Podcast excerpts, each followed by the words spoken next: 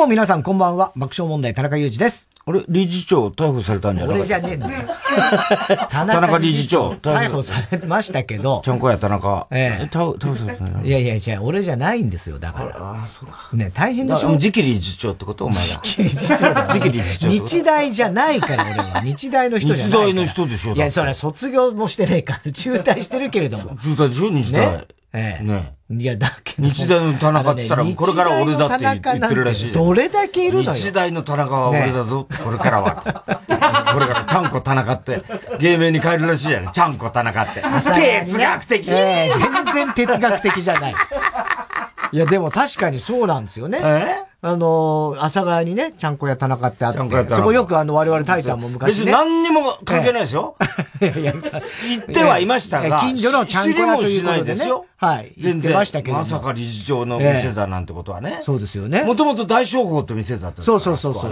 うん。ね。うん、日大の相撲部、相撲部の、出身ですからね。そうそうそう。いうことだそうそうね、ね、若くして。亡くなっちゃいましたね、残念ながら。で、田中に変わったんですよね、そうそう名前がね。まさかそれが理事長だったら知らなそうなんですよ。あれ、だからなん、本当に至近距離で、はい、しかも俺の裏口の件もあるし、なんか妙に怪しまれる感じなんですけど、なん、一切、本当に関係ないですからね。関係、田中理事長なんて。あれ以来行ってないですから、行きづらくて。まあね。知らないかったしね。知らなかった。田中理事長の存在すらね。知らなかった。ええ、それで、でも2階にはね、フェニックスのあのね、うん、日大フェニックスの、あの、アメリカンフットボール。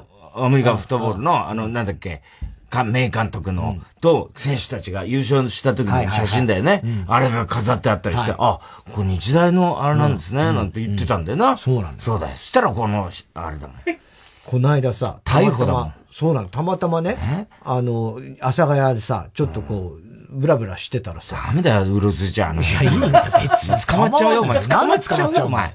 阿佐ヶ谷ブラブラしてなんで捕まっちゃうんだよ。ダメだよ。えすげえさ、人がいっぱいいてさ。ほらほら。なんだろうって報道陣で、えと思ったら。どうした？不発弾。いやいや、田中、ちゃんこや田中。あの辺で不発弾も見つかってるからね。いやいや、ついこの間。それは俺知らないけど。見つかったんだから。ええ。うん。それが、あの、ちゃんこや田中の前でした。ああ、ほら。危なかったね。いや、危なかった。インタビューされなかったされないどうなんですか？つって。目伏せて前を。目伏せたけども。一応なんか。マスクしてた？マスクしてますよ。まずいな、それ。マスクないマスクして帽子かぶって。みんなそうだよ。まずい。みんなマスクしてる怪しすぎるだろ、お前。怪しくね。報道陣もみんなマスクしてた。田中ってやつが、お前、そんな。どんだけいるね世の中に。映り込めよ、だったら。むしろ、むしろ映り込めよ。ピースして、ピースして。な、それぐらいやれよ、お前。ええ別にそこで中継をしてたわけじゃない田中理事長ってさ、ね、あの、捕まったら、俺が捕まったらな、全部な、裏口の件から飲んでからな、全部バラしてやるからなって言ってたらしいんだよ。俺の名前出すんじゃないか。俺今ヒヤヒヤしててさ、俺さ、なんとか面会できないかなと思ってんだよ。ちょっと、頼むよ。俺判決もう、来月24日出るんだからさ、ね、頼むよ、その前にそんな変なこと言われてさ、俺ちょっと俺の名前だけは頼む、言わないでくれっつって、俺、なんとか今面会をね、裏口じゃないんでしょ？申し込もうとしてんだよ。心当たりもないんでしょ？心当たりはないですよ。でしょ？親父が何やってるか分かんないから。それはさ、そんなのさ、あそこでお前暴露されちゃったら、お前、たまったもんじゃないよ、俺だって。判決直前にして。え？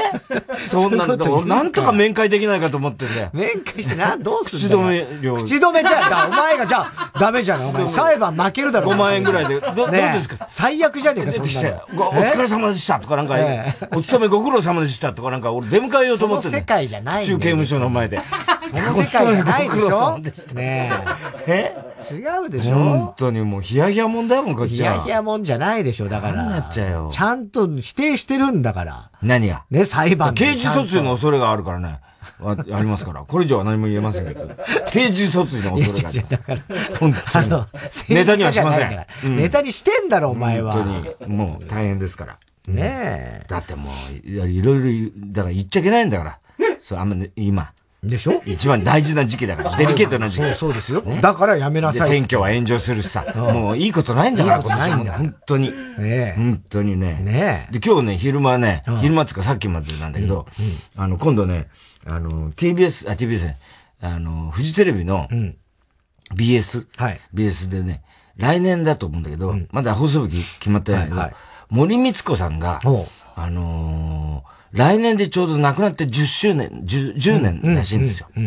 だそれで特番って、この間ほら、向田さんの TBS でやって、今度森光子さん、また呼ばれちゃってさ、で、ほら、森さん結構俺らのことね、気に入ってくれてたから、で、あの、読んでさ、で、今日、あの、椿山荘でさ、またロケしてたんだけど、加トちゃんと対談だよ。加トちゃんと、だから要するにドリフに出てた、女優とドリフってやってたじゃない。はいはいはい。あの時の森さんのコントのこととかさ、なるほど。いろいろそういうのさ、俺も俺で森さんとの関係とか、はいはい。それ加トちゃんと二つショット。すごいじゃん。対談だよ、加トちゃん。元気だった加トちゃん。加トちゃん俺さ、俺もうヒヤヒヤしてたんだよ。加トちゃん、だから俺研究持ってかなかったんだよ、今 日。当たり前だよ。ね、こ死んじゃったらどうしようかと思うから。そりゃそうよ。大丈夫だろうけど。加トちゃんほら、意外とさ、途中ほら、ぼんやりしてた時期あったじゃん。あったね。ぼんやりしてたよね。でもどうなんだろうな、スタッフに聞いてもさ、誰も本人に聞けないっつうんだからさ、それでさ、ドキドキしながら言ったら、全然はっきりして、ああ、もう元気。もうなんかさ、見違えるような感じなの。あ、そうなのよかったね。で、なんかやっぱりね、あの時期おかしかった。自分で言ってんだよ。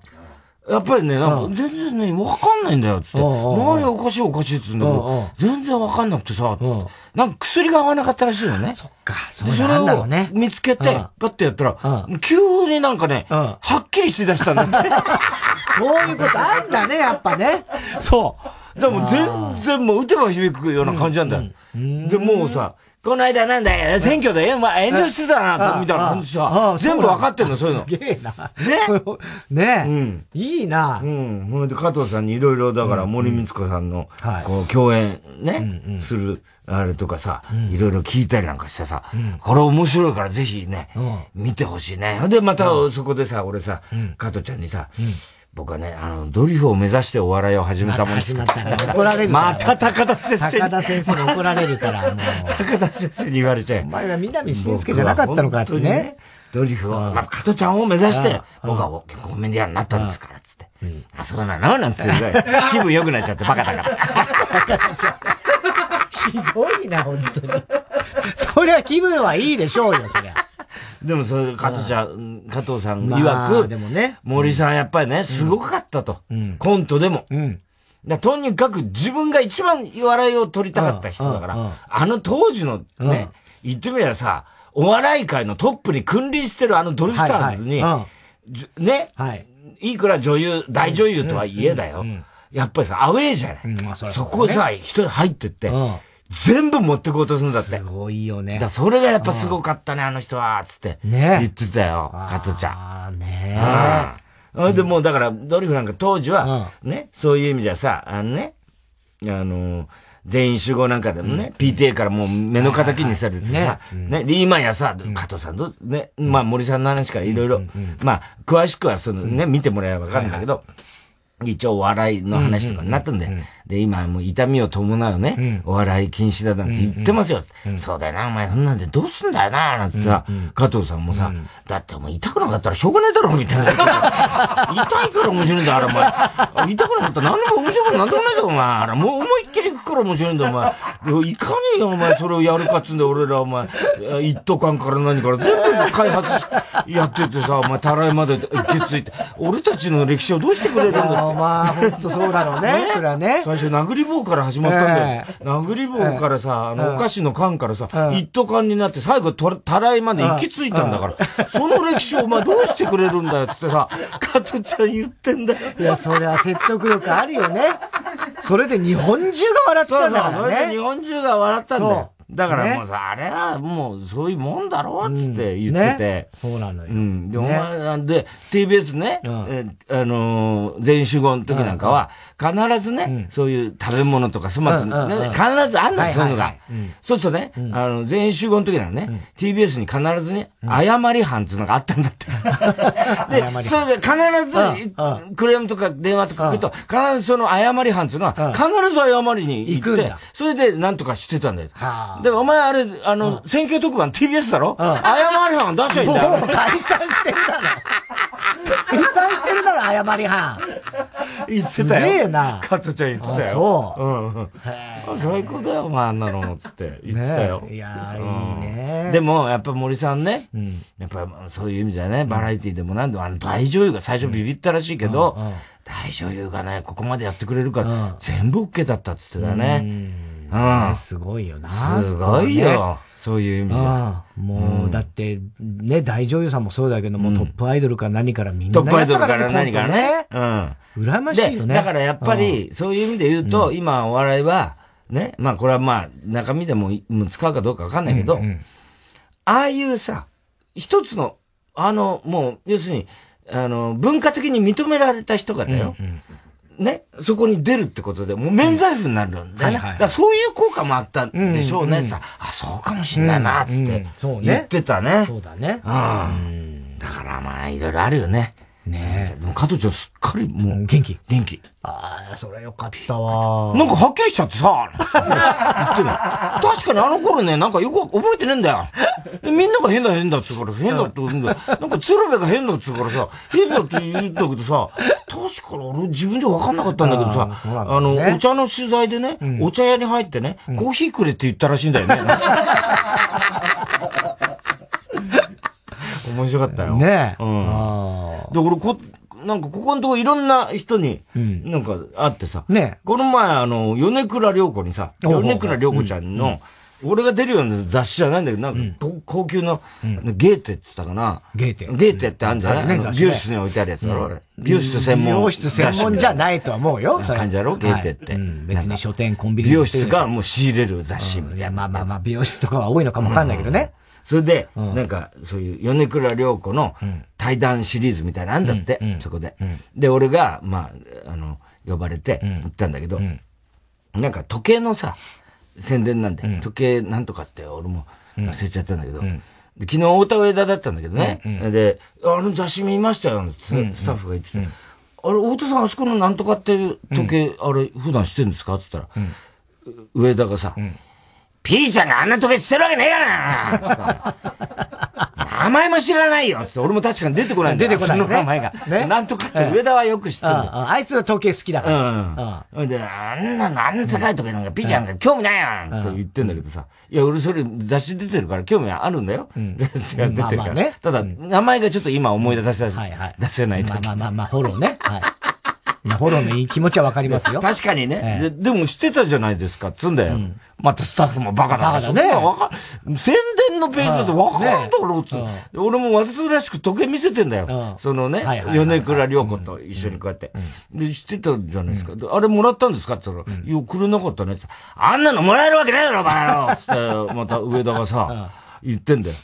そうなんだよね。あれ確かに、で、俺、現場行ったらさ、これちょっとしてくださいって言って。で、ただ、これね、売り物な、売り物っていうか、まあ、あれなんで、サイズが全然俺、手首細くて、ガバガバなの。だから、まあ、こんなこと言っちゃあれだけど、ティッシュで全部、あの、あ、なるほどね。要するに、詰めて。詰めてね。うん。なるほど。で、撮影だ撮影、ザザザ、パッチャパチャ2、3枚取ったら、はい、ちょっと時計返してくださいって。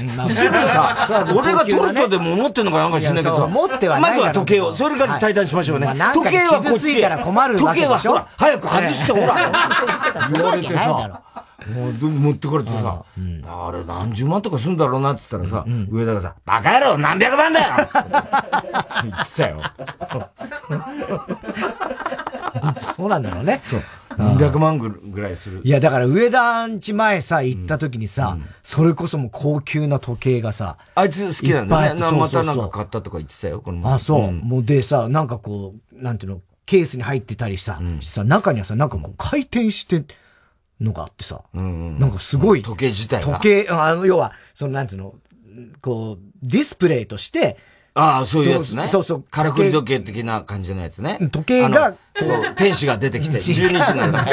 違う、わかんねえかな。ビリアシャンテわかんねえかな。そういうんじゃないんだよ。見てたことあったな、俺、高校生の時。やってんだよ、お前の高校時代。1時間ごとにこうやって見に行ったことすごいよ、ここ回転してた。うん。そういうのはああんだよね。そうなんだよ。で、米倉涼がまたノリが良くてさ。あ、あの人はね。で、あの、会った瞬間にさ、ピストルでパーンって言ったら、あーンってやるわけだよ。でもちょっと待ってくださいよ。私今日5時起きで、もう一日中やってくたくたなんですよ。なんて。ちょうど、ドクター X の、あの、初日の、なんか、あれで、電波ジャックかなんかしてたらしくて。ああ、そうなんだ。うん。で、一日、5時起きでもこんなやらされんですか、ああなんつって、やめてくださいよ。安住とやったんだろ？つって、やってませんよなんつって。最悪だな、お前。気さくでいいね。いやいや、ほんで、バラエティ出るの大好きなんだけど、そうみたいね。だけど、わかる。バラエティでやると、どうしてもやっぱ自分の笑い取っちゃう。だからその時に俺今日ね、加藤さんと話した時に、今そういう女優さんいないねって言ったんだけど、あ、米倉涼子とかが、まさに今、ね、言ってみれば、あの、もう要するにだって、なんだっけ、あの、シカゴ？かなんか、要するにさ、あの時は、森さんの時は放浪記で、ね、あれだったけど、米倉涼子はもう代表作あるわけじゃん。で、ドクター X でさ、もう失敗なんか絶対しないんだから。それで、失敗なんか絶対しないんだからね。そういうね、セリフがあるってことですからね。で、それでも、やっぱバラエティとかさ、出てノリノリでやってくれるじゃん。自分から自ら率先して。今で言う米倉涼子みたいな。ね。ああいう感じだったんだろうなと思って。うん、そうかもしんないね。うん。とにかく米倉涼子と菅野美穂ですよ。ああ、まあそうね。二人ね。そう。それで俺ね、今日加藤さんに聞いたんだよ。はい。よく番宣でね、出てくるやつはいはいはい。ノリの悪いやつっているんですよっているよなーつって、やっぱりだからドリフの時からいるんだって。ああ、そうなんだ。あだったら出てくんなよつって。お前の宣伝で出てきてんのにね、聞くと何にも言わねえんだよな。だったら出てくんじゃねえよみたいなさ。絶好調だな。加藤ちゃんさ、すごいんだよ。そんな毒舌でもないのにね。もう、そう、すごいんだよ。思い出すんだろうね、その時のことを。そうね。その天森さんすごかったみたいなことでさ。いるんだよな、あれな。あのさ、出てきやがってさ、てめえの番宣でこっちはやってんのにさ、聞いたら何も答えしない。だったら出るなよ、バカ野郎ってな、あれ言ってな、いるな、ってさ。ドリフの時から変わんないんですよ。変わんないよ、あの女優で、すかした女優いるよな。加藤さんさ、もう絶好調でさ、すごいんだよ。なんか。それはわかるわ、すごいその気持ちは、ね。大体さ、時もさ、つっていろんなさ、もうここでは言えない。言えない。もうさ、話くれた？もうさ、言いたくてしょうがないけど、もうここではとても言えない話を。あ、そう。だからもう全然回してても、大半その話になっちゃう。ああ、聞きてえなその話。もう最高だったよ。あ、そう。うん。もうじゃあもう当時のもう、すごい人の話。いやいやいや、もう当時はすごい人っていうか、まあ別にね、なんでもないですよ。これなんでもないけど、名前だけ言うと、左とん平さんの話です。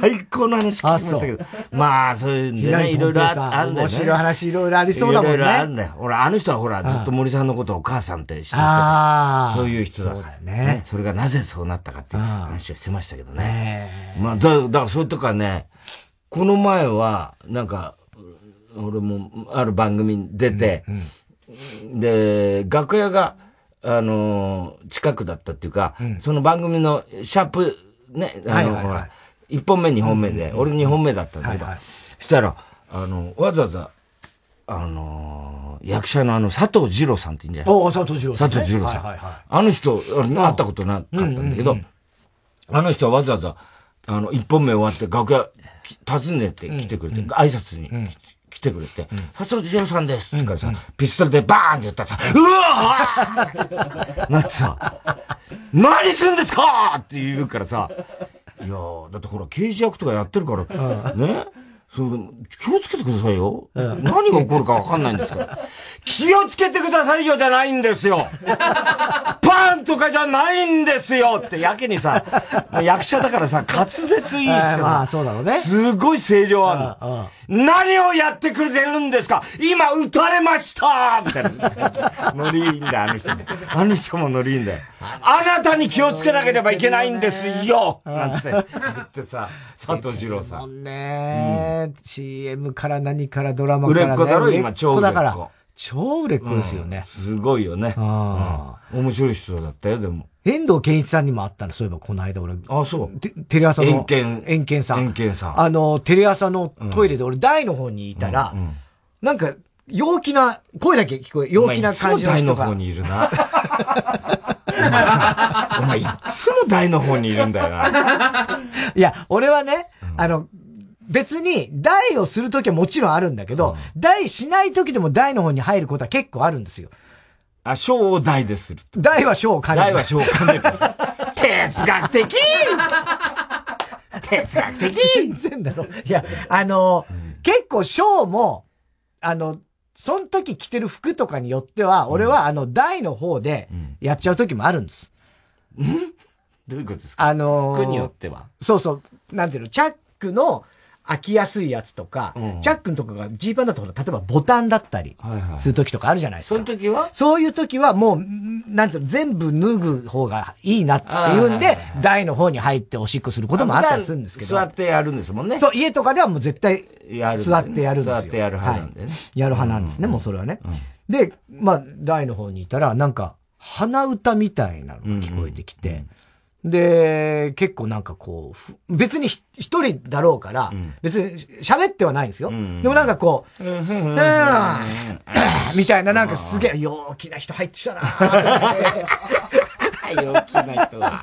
うん。でも俺そろそろ出たいんだけど、いつも思うんだけど、俺、大のとこから出るときって、知り合いに会うと気まずいなっていうのは未だにある。あるよね。ね。それあるある。あ、こいつうんこしてたって 思うわけ。思われるもんね。ね絶対嫌だもんね。で、嫌でしょ？それ未だにそういうのがあって、で、早く出てってくんねえかなと、なんとなくこう、つかなんか出る気配もないし、でも俺ももう全部終わっちゃってるし、まあ、いっか、陽気そうだし、と思って、で、で、出たのもう、しょうがない。出ちゃおうと。でも出ちゃおうと思って。で、知り合いじゃないだろうしと思って、出た、出て、人がいるのは分かったんだけど、まあ目を伏せたまんま、手を洗ってて、鏡の前で手を洗ってたら、おはようございますって言われて、待ってたら、遠近さんだったの。おお背高いだろ背高いよ。そう。かっこいいですら初めて会ったろ？いや、なんかであるかもしんないけどね。でも多分ほとんど会ったことないと思うね。うん。で、ああ、どうもどうも、つって。まあ、おしっこだったんだけど、ね、嬉しいね。心の中ではおしっこだったんだけどね、って思いながら。多分だからドクター X だと思う、それも。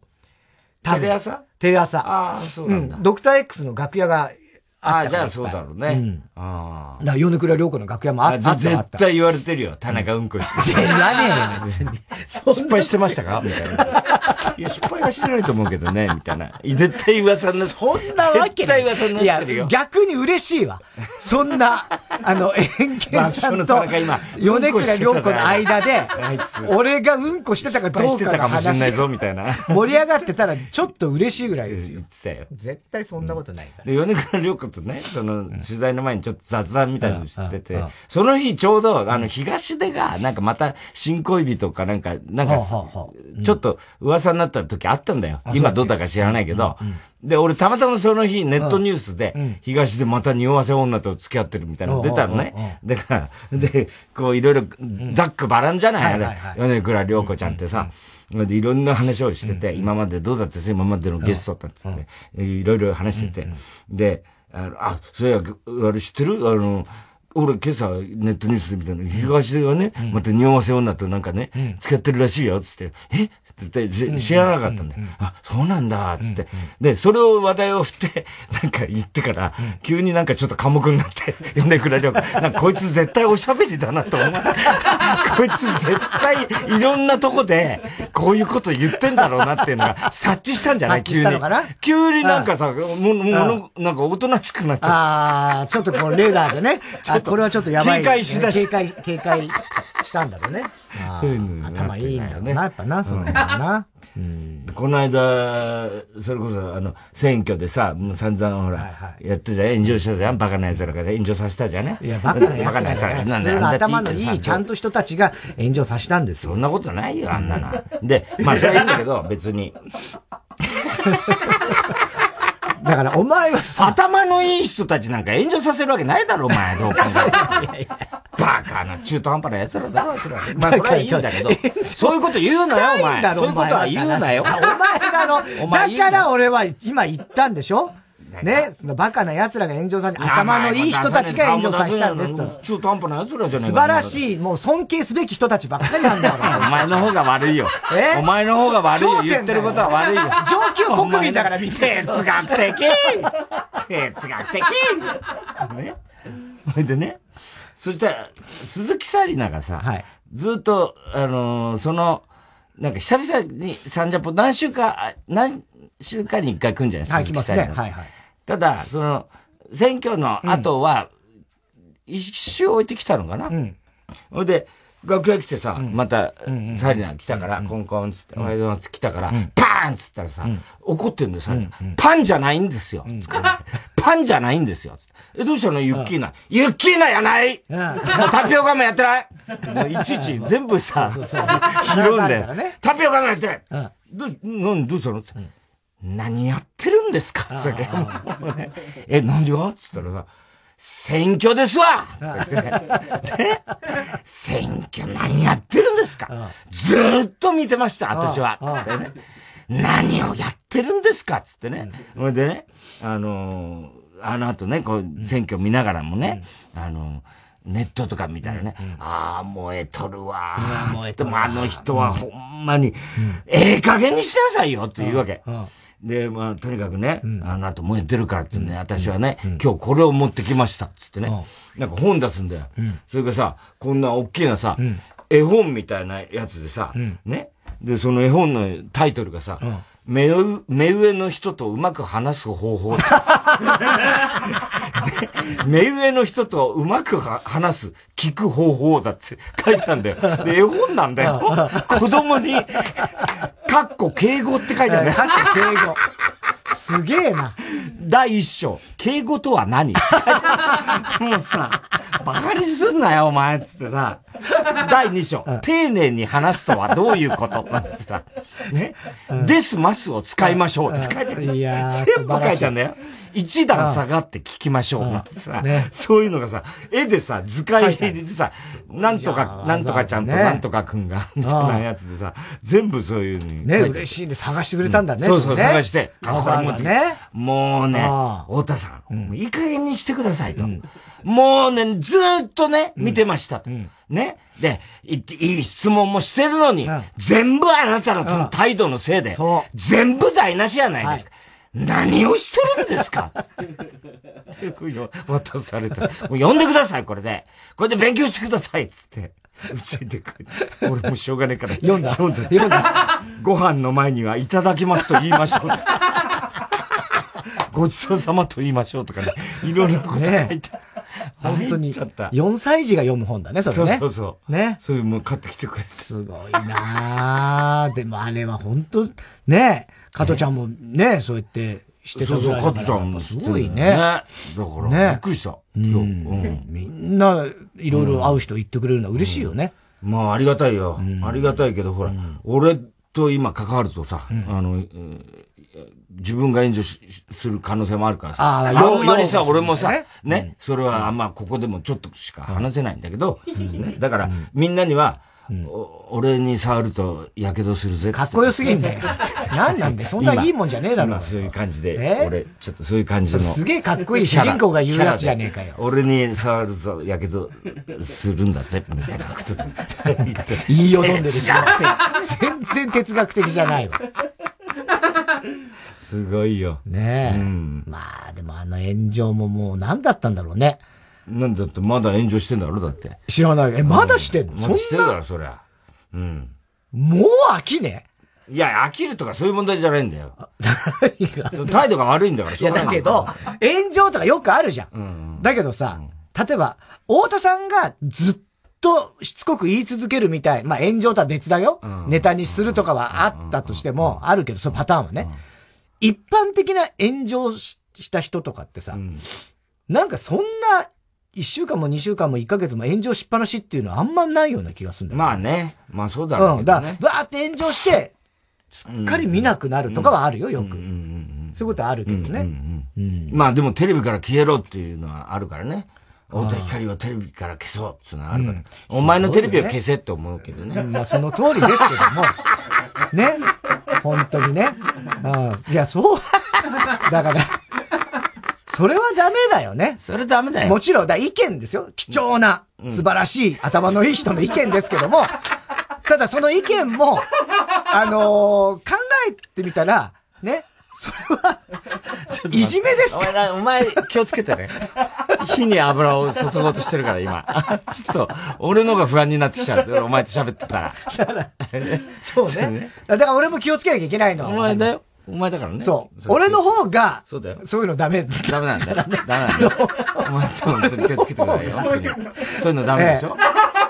もうそういうのに対して。うかつでしょお前の方が。そうなんですよ。もう俺もう目つきがもう。目つき変わっちゃう。西城秀樹になっちゃうだろ。西城秀樹。あの、西城秀樹。悪い目つきじゃないんですよ。そうじゃないんですよ。すり目みたいな感じになっちゃうだろ、お前。西城秀樹のあの、なんで 俺の子供の時の、違う、テレ朝、もう先週も同じこと言ってる。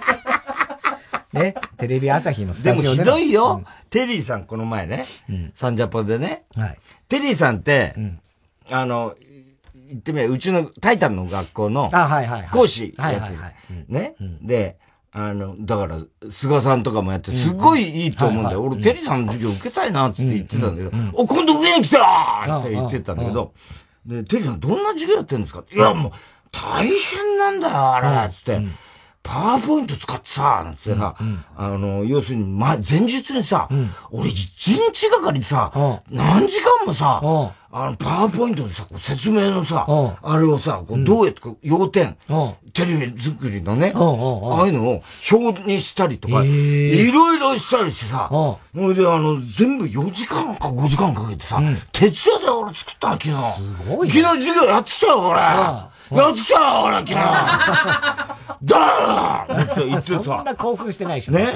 で、テリーさん、どんな授業してるんですか？って言ったら、え、どんな授業ってね、生徒にね、熊田陽子がバイブ持って何が悪いんだ？熊田陽子は、バイブ持ってて何が悪いんだ？これをね、一人一人聞いていくんだよ。熊田陽子がバイブ持ってて、どこが悪いんだ？もうよっと持ってたやついいじゃないか。これをね、一人一人答えさすんだよ。面白いだろって言って、なんだよ、その授業。もう、やだ、俺聞きたくない、その授業。すげえな、やっぱテリーとって人は。すごいよね。すごいよ。ああそれの何のパワーポイントを作ったんだっていうさ、なんだその質問は。それで何がわかるんだっていうさ。最近ちょくちょく聞くそのパワーポイントって一体何ですか、うん、あ、たまに聞くんですけど、よく表を作るソフトですよ。あ、ソフトの名前。うん。だから、おみさんとかが解説したら全部そうなんですよ。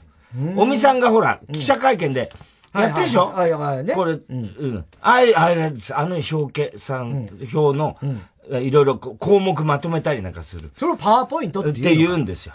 そうそうそう。たまに聞くけど、なんとなくわかるようなわかんないような。ああ、そう、それはもうパソコンやんないと。そうですね。まあ、ましてや、我々の仕事なんか、そういうの使わないからね。だから、いわゆる会社員の人が。会社員の人が会議で。会議でね。遠隔会議とかでやったりするときに、あれを使うわけですよ。そっか。で、パワポ、パワポっていうパワポって言うんだ。パワハラみたいなもんですよ。パワポ。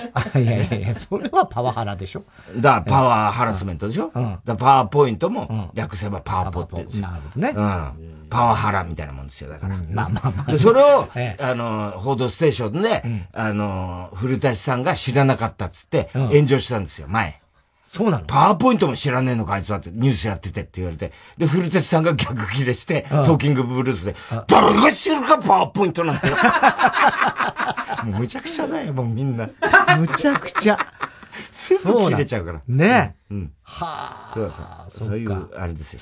まあね。うん、まあ今の時代はもうどんどん変わってますから。そうだね。うん。タクシーなんか乗ってるとさ、うん、タクシーで今ほら、なんかテレビみたいに、なんかずっとなんか宣伝とかよくやってるんですよ。ああ、やってるね。ねで、あれもだからそう人選ぶらしいね。そうなの？そうだよ。あ、知らなかった？知らない。だお前が見てる。だから、うん、同年代で、うん、タクシーでこの CM よくやってるよね、つと、若い人に聞くと、え、何ですかその CM って何？そうなの？顔の認証とか、なんかわかんないけど、うん、それで、この人はこういうのが、っていうのを、全部、あれして出てくんだって。そうなんだ。そうだよ。だお前の墓石の CM とかいっぱい見見てたろいやいや、霊園とか、霊園とか。とか出てこないよ。そういう。じゃなくて、もうなんか会社員が。山口仏具店とかそういうの出てくんだろ、お前。違うよ。山口仏具店。山口仏具店じゃないんだよ。そういう名前じゃないんですよ。いや、じゃなくて、俺が見ると、大体その、えー、サラリーマンの人が、なんか、今こういう、えー、そ、それこそパワーポイントじゃないけど、便利なソフト、会計ソフトがありますよ。お宅の会社では。とか。感情奉行みたいなやつでしょ？まあまあ、まあ、感情奉行があるかどうかわかんないけど、うんえー、藤原達也が出てきたりとか、えー、霜降り明星が出てきて、ビーダッシュとか、前は、おぎやはぎがやってる、そういうのとか、もうだから全部何の CM かが全くわからない。もうそこ、や、説明してるんだけど、うんうん、その、なんていうの、要は、ね、サラリーマンの人とかはみんなわかるんでしょ。転職とかのそう、転職のこととか、あとその、人材派遣人材派遣とか、あと会議で便利なソフトがどうとか、まあ、いろんなその、いわゆる、会社員の人が、そうです。ならみんなわかる。だからそれはお前をそういう認識してそれを出してるんですよ。ああ、中年の男の親父が来たみたいな。なんでだろうね、あれ。顔認証、顔とかなんか多分そういうか、あの、姿形で、判断してるみたいよ。だから、人によって全然違う。年代によって、流れてくる CM が全然違うんだって。だから、よく見るよねって言うと、はって言われるんだって。へえ。すごいよ、もうだからお前が考えてるより全然世の中進んでますから。いや、哲学的いや、哲学的じゃない、別に そこは。普通に進んでるってことだ、ね、遅れてるええ 遅れてるっていうことが遅れてるけどね。でもそう、そういうことです。そうなのね。うんうん、はあ、じゃああれ、あのー、若い女性とかが普通に一人で乗ったら、例えばな化粧品だとか。かああ、そっか。例えばそういうことだったらすんのか。うん、はあ、初めて知ったわ。すごい時代だわ。俺もラジオで誰かが話してたのを聞いただけだけどね。ああ、そうなんだ。俺なんてもうゴータクシーやっていうかね。どうする？ゴーする。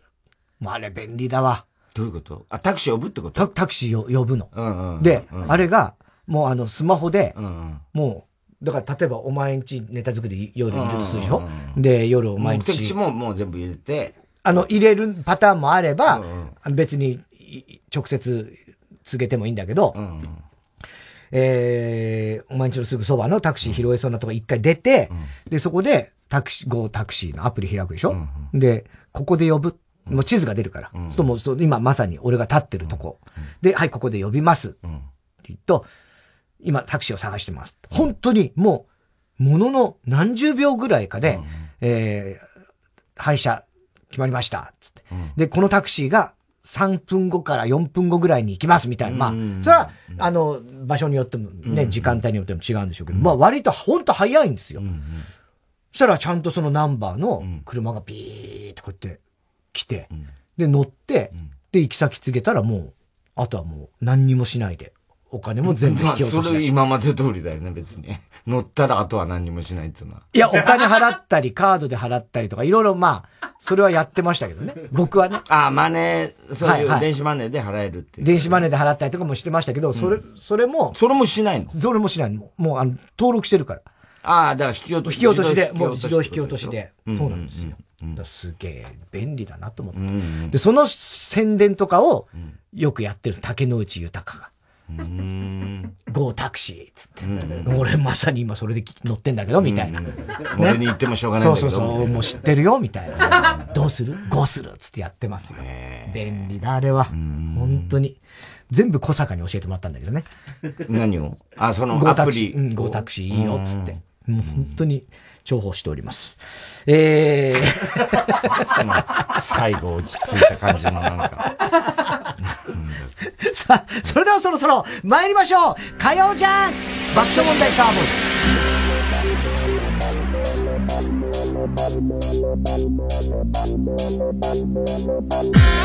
改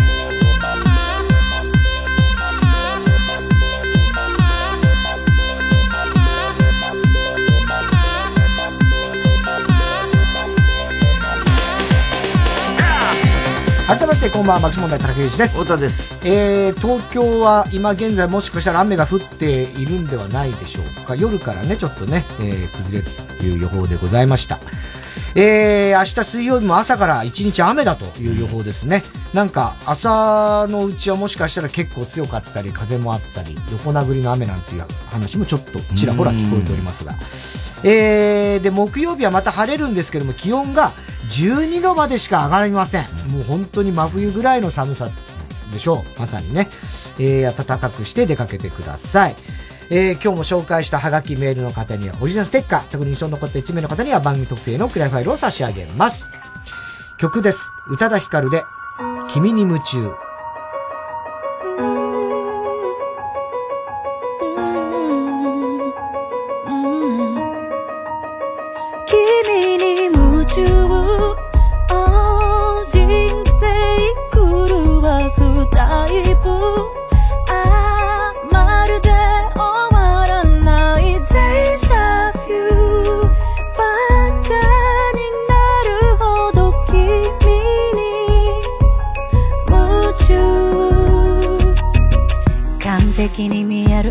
の人も疲れて帰るよ。才能には副作用。栄光には影がつきまとう驚くのドアが閉まる。靴と鎧を脱ぎ捨てる、ここから先はプライベート。心の損得を考える。余裕のある自分。嫌になります。今どこにいる？すぐそこに行くよ。Oh baby baby you you you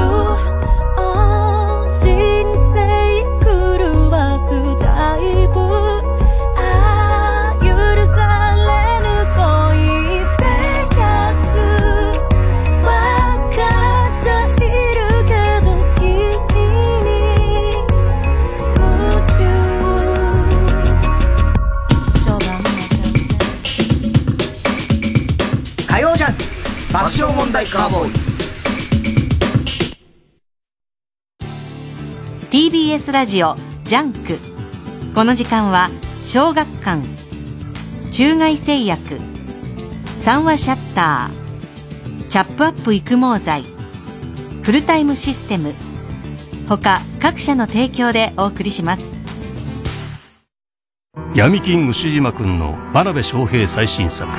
これは悪徳弁護士と呼ばれる男が繰り広げるフォートモラルの極限ドラマ。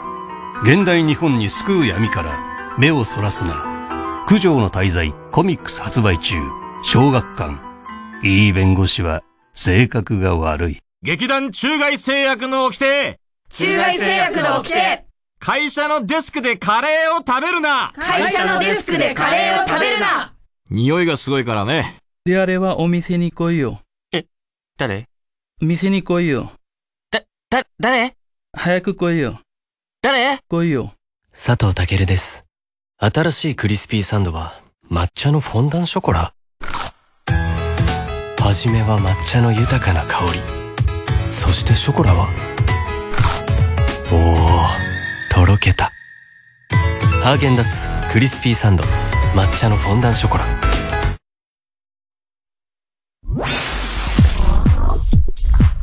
火曜ジャン爆笑問題カーボーイ。育毛の知識チャップアップ。チャップアップ。育毛剤薄毛に悩む地球人たちを。諦めるな。育毛と発毛促進効果のある有効成分を独自監修で配合。ウェブ売上 Ｎｏ.1 育毛剤育毛の知識チャップアップ。オーナーさんお願いします。ほんまお願いします。いやもう田中さん、わかりましたから、こんな夜中に頭下げんでください。いや、違うんです。もうそういうことやないんです。もうどうしてもこれだけ入れてほしいんです。いや、だから何を入れるん ?24 時間いつでも荷物受けといて便利なんですわ。もうほんまに私の夢なんです。お願いやから、フルタイムロッカー、入れてーなじゃあ、入れよか？フルタイムロッカー。ええー、ありがとうございます。あなたも、フルタイムロッカーで検索火曜じゃん爆笑問題カーボーイさあ、コーナー行きましょう。今週の思っちゃった。はい。今週あった出来事を受けて皆さんが勝手に思ってしまったこと、想像してしまったことを募集しております。ラジオネーム、コウキ魂。うん。お父さん、田中さん、こんばんは。はい。藤岡弘の息子である、はいはい。藤岡舞斗。舞斗。舞斗が、仮面ライダー50周年記念映画で初代仮面ライダー、本郷武史を演じる。いやーもう夢のような話だね、これね。二代目。ねだ、親子二代目。すごいことよ。という、ニュースを見て思っちゃった。もし藤岡ファミリーが夜の学校で肝試しをしたら、ね、藤岡ファミリーが夜の学校で肝試しをしたら、理科室の人体模型に悲鳴を上げる子供たちに対し、お父さんの藤岡弘は人体模型に向かって、出たな、ちょかと、つい大声を出して言っちゃうと思う。言っちゃうと思う。何なんだよ、このネタは。人体模型よね。だよやつね。ええあるけどね。か。まあ確かに改造された時は、ああいう感じなんだね。それは本郷武史自身自身ねだからね。すごいね。いやーでもすごい、かっこいいんでまた。マイト。マイトくん。へえ、そうなんだ。うん。そうなのよ。楽しみだね。ね50周年か、そうだよな。56だもんな、俺はな。50周年か。すごいな。ねえ。藤岡弘さんも75とか言ってたよ。若いよね。すごい若若いよね。本当に。加トちゃんも若返ってたな。えーラジオネーム、小栗旬筋太郎は今、ソープランドに立てこもる大川栄作を説得しています。大川栄作さん何やってんの？そこはさざんかの宿じゃないんだから。えー、太田さん、高速のサービスエリアで買った、養老たけしが甘栗剥いちゃいましたを、開けたら、ふけばっかり入ってた人。何言ってんだよ。もう一個どうですかだって。えー、FNS 歌謡祭に、所ジョージ出演。え？だって。所さん？うん。へえ。という、また所、昨日、太田上田行ったらさ、また上田が、あいつ骨折したんだよ。足。あ、上田？うん。あ、そうなの？そう。うん。3ヶ月ぐらいもう治んないんだって。なんでっつったら、階段を普通に降りてただけでわおお骨折したんだって。足の甲。足の甲？うんうん。普通に階段降りただけで降りてただけだ。お前じじいだなっつったんだよ。もう。すごいね。いや、だってゴルフとかだってしょっちゅう行ってるだろもううしね。全全部いけないんだって。あそうなんだもから来年まで3ヶ月ぐらい治んないっつって。あ、じゃあもうギブスっていうか。ギブスで。固定して昨日、車椅子で登場して、車椅子でマネージャーが後ろで行ってうんうんうん、それであいつ機関銃持って俺に撃ってくんだよ。なんだよ、お前。すごいフィクサーみたいな感じなんだよ。映画みてえな、なんかかさ逆に。ほんと、ゴッドファーザーみたいな感じねで、その銃どうしたんだよって言ったら、所さんにもらったんだよ。つってまた所さん。本当にび武器商人だよ、ねもし所さんが臨死体験をして目覚めたらきっと、お花畑にいる俺を、俺がワイプで見てたんだよね。って言うと思う。何これなんだよ、それ。どういうことなの？ワイプのイメージが強いのかな、所さん。べきみたいな。うん。どうにもならんよ。うん。太田さん、秘密のアッコちゃんを、お、お落ちつのマッコちゃん。だよーもうダメなんだよ、本当に。危ないな、これは。落ちつのマッコちゃん。と言ってしまう人、いるわけねえだろな。いるわけないよ。どうやったらこうなるんだよ、こんばんは。伊藤四郎さんが、今でも演習率を、なんかニュースになったね。1000桁うん。暗記している。すごいよな。1000桁すごいね。ねというのを知って思っちゃった。ん伊藤四郎さんに演習率を聞いたら、3、3点ズンズンズンズンズンズンと言い始めるので、そりゃ1000桁いけるわ。1000桁いけるわと思っちゃう。全部ズンなんだ。ズンズンズンズン。えー、一旦 CM です。火曜ジャンク爆笑問題カーボーイ。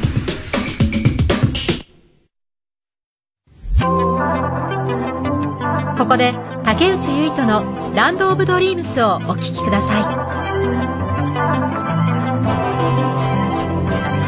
息がかかる。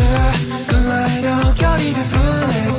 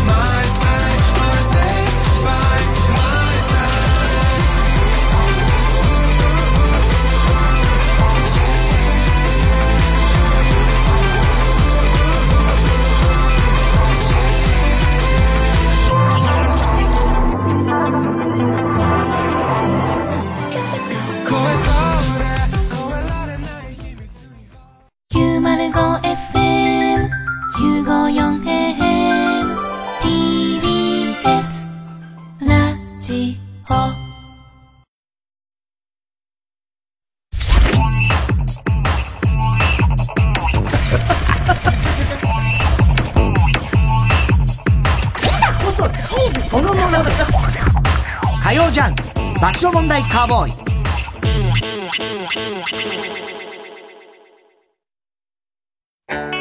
サーマシャッターはいざという時の商品を作る会社です。だからきっと君のいざという時も支えられると思っています。今就職活動で悩んでいるなら一度訪ねてみてください。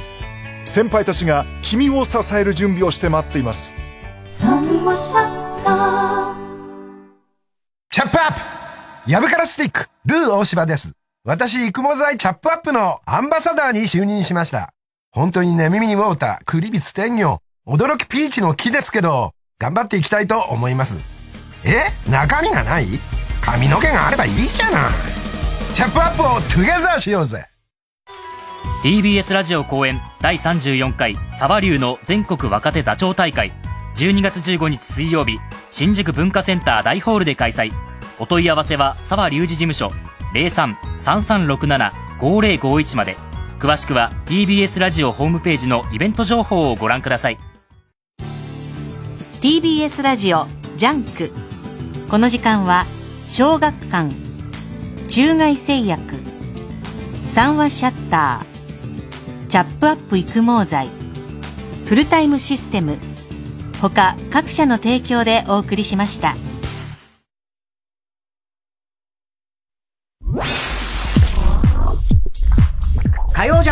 爆笑問題カーボーイ。子供の寝かしつけ大変ですよね。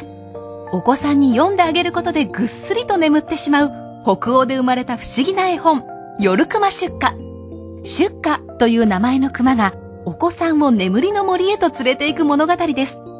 絵本のキャラクター出荷がこの冬可愛いぬいぐるみになりました。日本では初めての公式グッズです。熟睡した出荷の優しい表情にふわふわの抱き心地夜熊出荷のぬいぐるみと絵本のギフトセットは TBS ラジオショッピングなどで販売中です。詳しくは TBS ラジオイベントページで。TBS ラジオ公演、明日の足りない二人特別版。面白いのに泣けると話題になり、お笑い配信ライブ史上最多5万5千人が熱狂した伝説のライブ。南海キャンディーズ山里、オードリー若林による足りない2人12年の集大成、最後の漫才ライブ。未公開の金箔舞台裏映像をプラスし、12月12日日曜、1日限り、全国の映画館、大型スクリーンでアンコール上映。さらに、Hulu 他でサブスク配信もスタート。詳しくは、明日の足りない二人特別版、ホームページをチェックコーラスグループフォレスタが名曲の数々を美しいハーモニーで歌い継ぐ TBS ラジオ公演フォレスタコンサート in オーチャードホールは12月10日金曜日文化村オーチャードホールで開催します詳しくは TBS ラジオのホームページイベント情報をご覧ください火曜じゃん爆笑問題カーボーイそれでは今週の思っちゃったの続きいきましょう。ラジオネーム、ポンプ屋のポン。太田さん、パンティーマスクをして空を飛ぶ人こんばんは。かっこいいけどね。かっこいいか。空飛んでたらね。でもパンティーマスクでしょ。パンティーマスクかっ。こよくはないでしょ。まあね。えー、かっこ、埼玉万蔵、40周年ライブ開催で、思っちゃった。40周年ライブやるんだね、埼玉万蔵さん。もし、埼玉、埼玉万蔵が、オマーン共和国出身だったら、芸名は、オマン万蔵だったと思う。いや、もう、ええ万蔵にしなくていいじゃん。埼玉だからね。ね。そうだよね。オマーン像だよね。そうね、オマーン像ですよ。オマーン像だよね。埼玉万蔵のやり方であくまで言うなら、オマーン像ですね。でも埼玉万蔵って多分埼玉県出身じゃないよね、あれ。あ、そうなんだそうだよ。全治北京的な。全治北京。まあ全治北京はそりゃそうだろうみたいなことだけどね。うん。うん。岡山出身なんだ。そうなんだよ。へ埼玉万蔵つってる割には。えー、ラジオネーム、手こきうどん。太田さん、スモールボスこんばんは。ビッグボス。うん。スモールボスって言って言ってますけど。うん、いや、だからまあ、ビッグボスのことでしょってことですよ。に対してのことですよね。まあ、俺はね。なんで今ビッグボスいや、だからビッグ、スモールバー、ビッグボスの影響がここまですごいねって思っただけですから。別に、ビッグボスがありきのスモールボス。せっかく言ってんの。はい。ビッグボス別に、ビッグボスの影響すごいねって言ったら、もう、はいもうみんな分かってます。もう今更なんです。ね。スモールボス。だ失礼なこと言うんじゃねえよ。俺はボスじゃねえし。リトルボスなんだけどね、俺から言わすとね。うん、沢村忠が昭和のキックの鬼なら、鬼塚千春は、千尋ね。令和のキックの鬼。いやいや。と呼ばれても違和感はない。いやいや。すごいよね。キックしちゃったんだキックの鬼だよね。本当に。本当すごいよね。ええ。なんだろうね。鬼塚って名前がすごいもんね。鬼塚千尋だからね。うん、あえー、大丈夫。田中さんにはチンフルがいるよネーム。チンコフランダース。はい。太田さん、近未来に希望がないと嘆いていた時に、チンコフランダースのネタを聞いて、これこそが生きる希望 神様からのギフトだと、泣いて喜んだ人、こんばんは。いや、本当そうかもしんない。ね。TKO、木下が格闘家デビュー。え？木下？そうなんだ。格闘家デビューってあいつ。弱いだろう、あいつ。そうなんだよね。えー、TKO 木下が格闘家デビューするというニュースを見て思っちゃった。うんうん、もし TKO 木下が試合に負けそうになったら、セコンドはタオルじゃなくてペットボトル で投げると思う。もうやらないよ、それは。そうだよな。そもそも TKO って言っちゃってる時点でもう、そう TKO 弱いよな。ね、うん、まあ TKO で勝つのか負けるのかってことですけどね。でもやりそうだね、これ。ペットボトル投げるの。面白いけどね。何の格闘やんの？年末、ボクシングボクシング？へえ。へえ、ボクシングか。うん。じゃ鍛えてんだね。あいつブヨブヨだったもんな。まあね。あいつなんでまだ出れないの？なん、なんなの？いやー、もうわかんないもん、こういうの。だって別にこれって規定はないからさ。ないもんね。うん、別にその。何も悪いことしないでしょだって。いや、ペットボトルのことでしょう、多分ね。別にだから。後にペットボトル投げつけたって。だそれは悪いことなんですよ。それはね。普通に喧嘩、別に、うちわで喧嘩することだってあるわけじゃん。うん、まあね、うん。うん。まあ、それは俺もわかんないけれども。まず、なんかそういう、こう、良くない、みたいなことが。だってお前、なんか先週俺に対して、生き方を変えた方がいいっつったからね。ペットボトルより傷つく。生き方を変えるべきだと思う。確かにね。言葉の暴力的には56歳の俺に向かってたよ。今更変えたって、あと、たかが知れてるよね、みたいな。そうね。100%そうかもね。そうかもネーム。明太子。太田さん、愛用のママチャリを鬼、鬼塚千尋に蹴られたので、警察を呼び、逮捕してもらってほっと一息つき、近未来はきっと楽しいことがあるよね、と、空を見上げて、アイスカフェラテを一気飲みしたら、むせてしまった瞬間に、復讐に来た鬼塚千尋に、背中を蹴られて、喉の詰まりが治った人。こんばんは。長えな。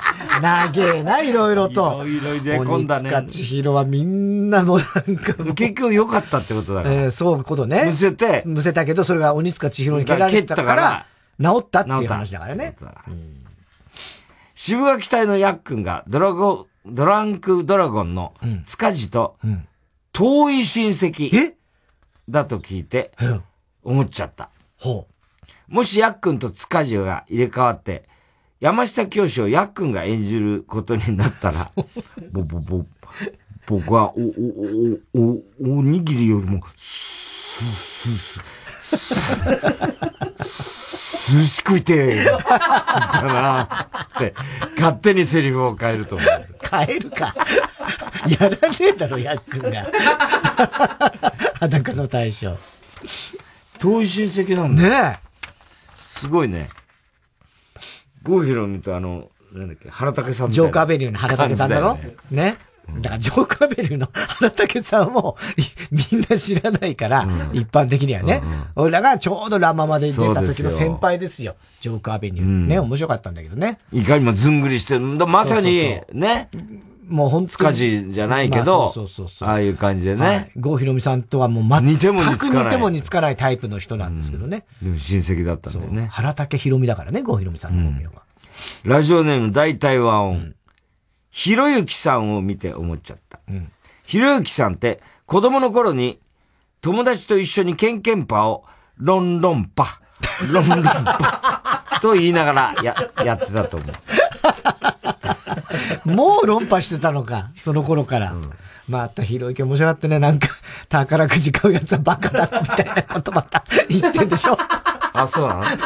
宝くじ買うやつはバカだ。みたいな。うん。なんで？いや、そう確率的にってこと？そうそう、だかあらーそういう計算がでできないみたいな、そのね。うん。まあ、いいんじゃん夢を買ってんだから、それは許してやってよと思うんだけどね。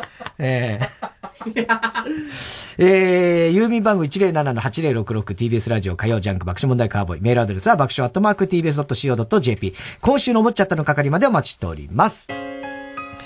TBS ラジオ今月の推薦曲、最終定理論者で、ナンバー。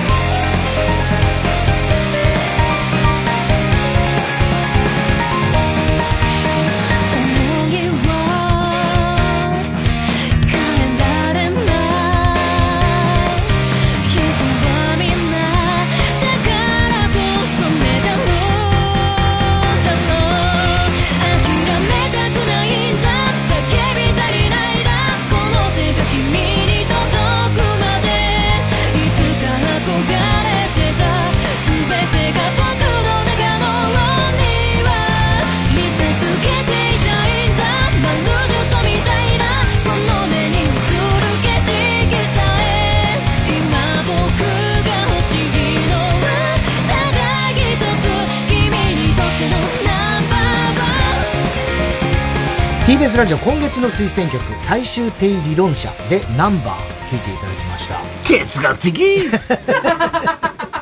最終定理論者最終定理論者ってすごい。だろ？ね名前すごいよね、合わせたようだね。うん。はい。えー、さあ、年末恒例メールナンバーワングランプリもかかってきましたが、ここで新コーナーのお知らせです。太田さん、タイトルは？哲学的早いんだよ、言うのが哲学的よ。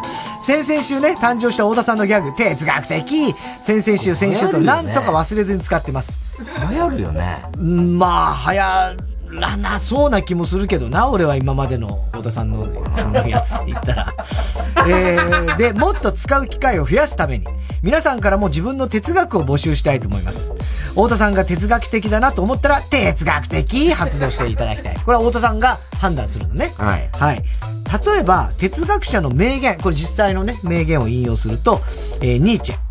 あなたが出会う最悪の敵はいつもあなた自身であるだろう。哲学的 これはもうまさに哲学者が言ってますからね。えあるいはソクラテスはこんな言葉を残しております。良い本を読まない人は字の読めない人と等しい。バカじゃないのこいつ。いやいやいやこれは哲学何言ってんの的こいつ。哲学的じゃないのここは何言ってんのこいつあ、そうなんだよ。全然じゃあニーチェとソクラテスって全然ニーチェなんですね。えー、では、大津さん、例えばサンプルを、はい。えー、お風呂から出た直後にトイレに行く人間は愚かだが、もっと愚かなのは、お風呂でうんこしちゃうやつだ。哲学的確かにね。えー、続きまして、トイレのショーでは、トイレのショーで大はできないが、大でショーはできる。過去田中。哲学的すごいじゃん。俺がさっき大は小大は小兼ねるだ。すごいね。うんはい。まあこんな感じでね。あ別にあの、そういう下の話じゃなくてもいいですからね。はい。えー、哲学者のようにあなたの哲学を送っていただきたいと思います。これが一つ、哲学的のコーナーです。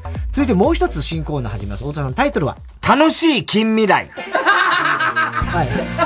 あの、先週ね、私、田中が突突然カミングアウトした衝撃の発言。近未来楽しいことは何もない。毎日毎日泣きたくなる歌もことばっかり。歌えないし。なんでそれ最初に歌が出てくるのよくわかんなかったけど。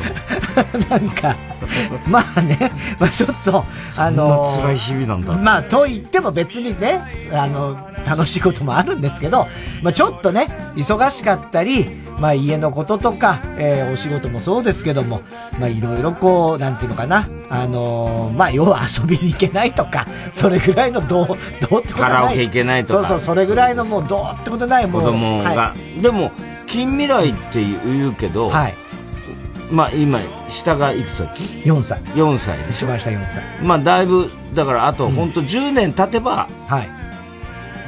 大丈夫って感じ？そうね、10年ぐらい経ったらだいぶもうね、そうですね、もう中学生とかになってるでしょうからね。まあ、でも俺も66だからね、きっとその頃ね。うん、きっとっていうか。なんか時間が違うんですか？進み方が他の人とは。きっとみたいな感じなんですまあね、そうなん一歩、1歳、1歳、2歳進んで、68になってるかもしんないよ、それ2は歩下がるみたいなことをやってるんです。チーター的な感じになってるかもわかんないけど。だから、まあ、だ近未来っつっても本当に、週末レベルですよ、俺が言ってるの。明日とか、うんうん、来週とかさ。そのぐらいの、そのぐらいのレベル。近未来っていう。だからその、なんつうの、SF 近未来みたいな、そんな、あの、スパンじゃないんですよ。俺は別に。泣きたいことありました、今週。いや、泣き、いや、別、いや、だからね、なんつうの？あのー、まあ、要は。あの、爆発しそうって言ってましたからね。いつか俺は爆発するって言ったんですよ。自爆テロですかみたいなことだよいやいやいやね。本当に。自爆はするつもりはないんですけど、で要はもうやんなきゃいけないことが、もうエンドレスだから、あの、本当やっぱ世の中のお母さんたち、主婦の人たちは、例えばワンオペ育児がいかに大変かみたいなのよくあるじゃないですか。まあ、ああいう、ワンボール育児ですよね。ワンボール育児ですけど。そうですよね。別にさ、ツーボールでもね、うんうん。ツーボール図でもね、そんな変わんないと思うんですけど、だやっぱそういうこう、例えば仕事もあるし、家のこともあるし、みたいのがもう、エンドレスでずーっとなって、まあ、要は忙しいってことですよ。でそういうことがあると、だんだんこう、まあまあもう年だしさ、いや体力も気力もやっぱもうどう考えても落ちてきてるわけよ。で、そこで、もう今まで以上に大変な生活をこう送ってるわけじゃないですか。だそういうなとこ、だんだんその、ギャップが、うわーってなるという。で、今週も泣きたいことあったいや、ないですけど、あの、この間ね、家帰ったら、うちのその中二の娘が、パパ、ちょっと私のさ、眉毛見て、眉毛。つって言うわけ。うん。なんか、なんかおかしくない？って言うから、もうみ、あ、確か言われてみれば、多少、右の前のが細いかなって言ったら、あーやっぱダメだもう学校行けないわ、下から。は何何何どうした？パパにまでバレた。一番鈍いはずのパパまでわかるってことはもう全国民がわかるってこと失敗した。だからなんか眉毛をこう自分で、なんかね、いじったらしいの。なんかカットしたんだか知らないよ。だけど、俺だって別に帰って、もう何にも気づかなかったよ、最初は。だけど、ね、見て見て見て、なんか気づかないって言うから、逆に言うとなんか気づいてあげなきゃいけないぐらいのことよ。ね？でさ、まあ言われてみなかなぐらいに言ったら、うん、もうこれでももう、まあ明日からもう学校行けないじゃん、みたいになってんだもん。一番鈍いはずの人一番鈍いはずのパパでさえ、わかるんだよ。ってことはじゃんみたいなことに。泣きたくなりました。学校行ったのそれで。行ってますよ。皆勤賞だよ、うちの娘は。偉いのよ、そこは真面目なのよ。ちゃんと偉いのよ。ちゃんと行く。だって書けんだもんね、別に。まあね。別にそれもわかんないよ、別に。一般の人は。まあまあ、そうだ、普通に見ても。えー、じゃあサンプル。はい、コーナー説明ね。はい。えー、で、あの、まあ、近未来楽しいことは何もないみたいなことを俺がなんか言ったと。うん、で、これを聞いて心配になったスタッフ一同。少しでも田中さんに楽しい気分になってもらおうということで、いいね、皆さんから、楽しい近未来の予定を送っていただきます。これ別にだから、俺に寄せてなくていいんですよ。うん、別に自分が、リスナーの一人一人が思う楽しい近未来のまあ予定とか、えー、これがもうちょっとすると、こういう楽しみがあるよとか、そんなことでもいいです。こう、あの、みんな、あの、こういうことを田中急に言うと、はい。ちょっと本当に心配する、かもしれないけど、はい。2秒後には笑ってますからね。いや、本当に。本当にそういうことを繰り返してますからね。はいうん、巨人が弱いぐらいのレベルなんですよ。そういう、そう、本当に。本当にね。そう、だから、なんか爆発するとか言ってる割には、もうさっきも前室で高橋さんに、阿佐ヶ谷周辺で警察がいました。さて、なぜでしょう？田中理事長逮捕です。ゲラゲラ笑いながらその話してますこいつはと思いました。さあ、えー、じゃあサンプルをね。はい。はい。こんな、楽しい、学園ドラマ楽しい近未来。ねアメリカの学園ドラマ的な。音楽が。いいね、いいよね。いい会社ね。うん。ピアノ、ピアノ。トゥルルルルル、トゥルルルルルル。ヘイ、ジェニーみたいな感じかな。12月10日金曜日、タイタンライブの客席で、グレタ・トゥンベリさんが爆笑してるのを見かける。これは嬉しいだろうなあの子笑ったとこ見たことないから。いやいやなんとかあの子を笑わせたいと俺も。ね。12月12日月曜日。何気なく入れた日本茶に茶柱が100本立つ。いや、多すぎる。飲めねえだろ。茶柱多すぎる。飲めないよ。12月24日金曜日。クリスマスイブに動物園から動物園からトナカイが脱走というニュースを見て幸せな気持ちになる。いやいや、大変よ。あんまり幸せじゃないよ、それ。関係者とか。いやいや、だから、うん、仕事に行ったってことですよ。そんなさ、ま、だから、もう本当に鈍いなもう、書いた甲斐がないよ。夢を見てよ。トナカイだって凶暴だからね。いや、だそんなことじゃないじゃね。12月24日なんだから、ええ、なぜ脱走したかってことを考えてよ。ね？その通りです。うん。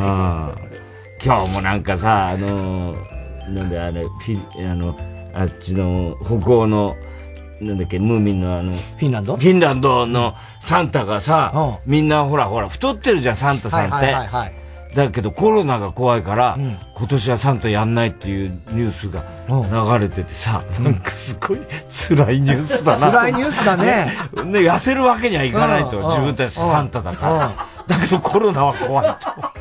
それなんかさ、ね夢もへったくれもねニュースだなと思いながら見てたけどね。12月31日金曜日、年末の音楽フェス、カウントダウンジャパンに、リップスライムが仲直りして電撃出演。ついでに仲直りした熊田陽子夫妻も飛び入りで参加して、大盛り上がり何してんの？何してんの？これは楽しいよね。ねえ。うん。常夏ベイビーいたのかな？ねえ。楽園ベイビー。常夏ベイビーじゃない。前もなんかそう言ってたから。常夏の楽園ベイビーか。うん。時か。そっか。そうだ。常夏のベイビーで。うん。楽園ベイビー。知らねえな、みたいなこと言ってたけど。知らねえじゃねえかって。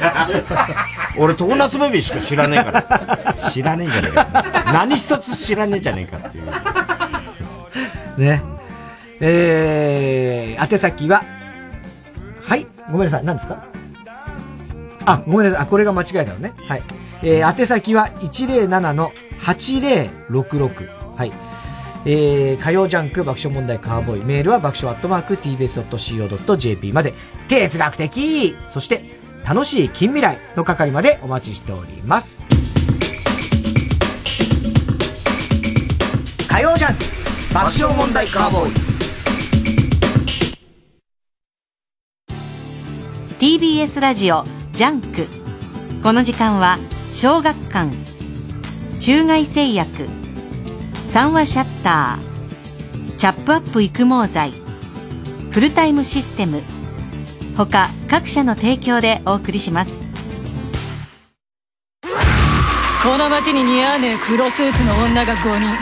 大男ばかり買ってるみてえだが狙われてんのはうちのボスなんじゃねえか？なんか気なくせえ匂いがするが。おいロック構うことねえぜ。やってやろうじゃないか。ブラックラグーン待望の最新第12集発売中。小学館 TBS ラジオ公演サンダーバード55周年シネマコンサート。迫力の特撮映像にウィンドウオーケストラの生演奏がシンクロ。1月9日東京オペラシティで開催。当日はサンダーバードグッズもずらり。チケット販売中。詳しくは TBS ラジオホームページイベント情報まで。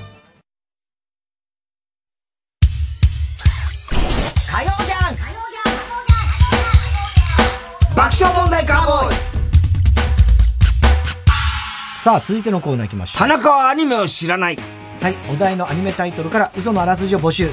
その中にスタッフが用意した本当のあらすじがあるので、どれが本当のあらすじかを最近のアニメを全然知らない田中が当てるコーナーでございます。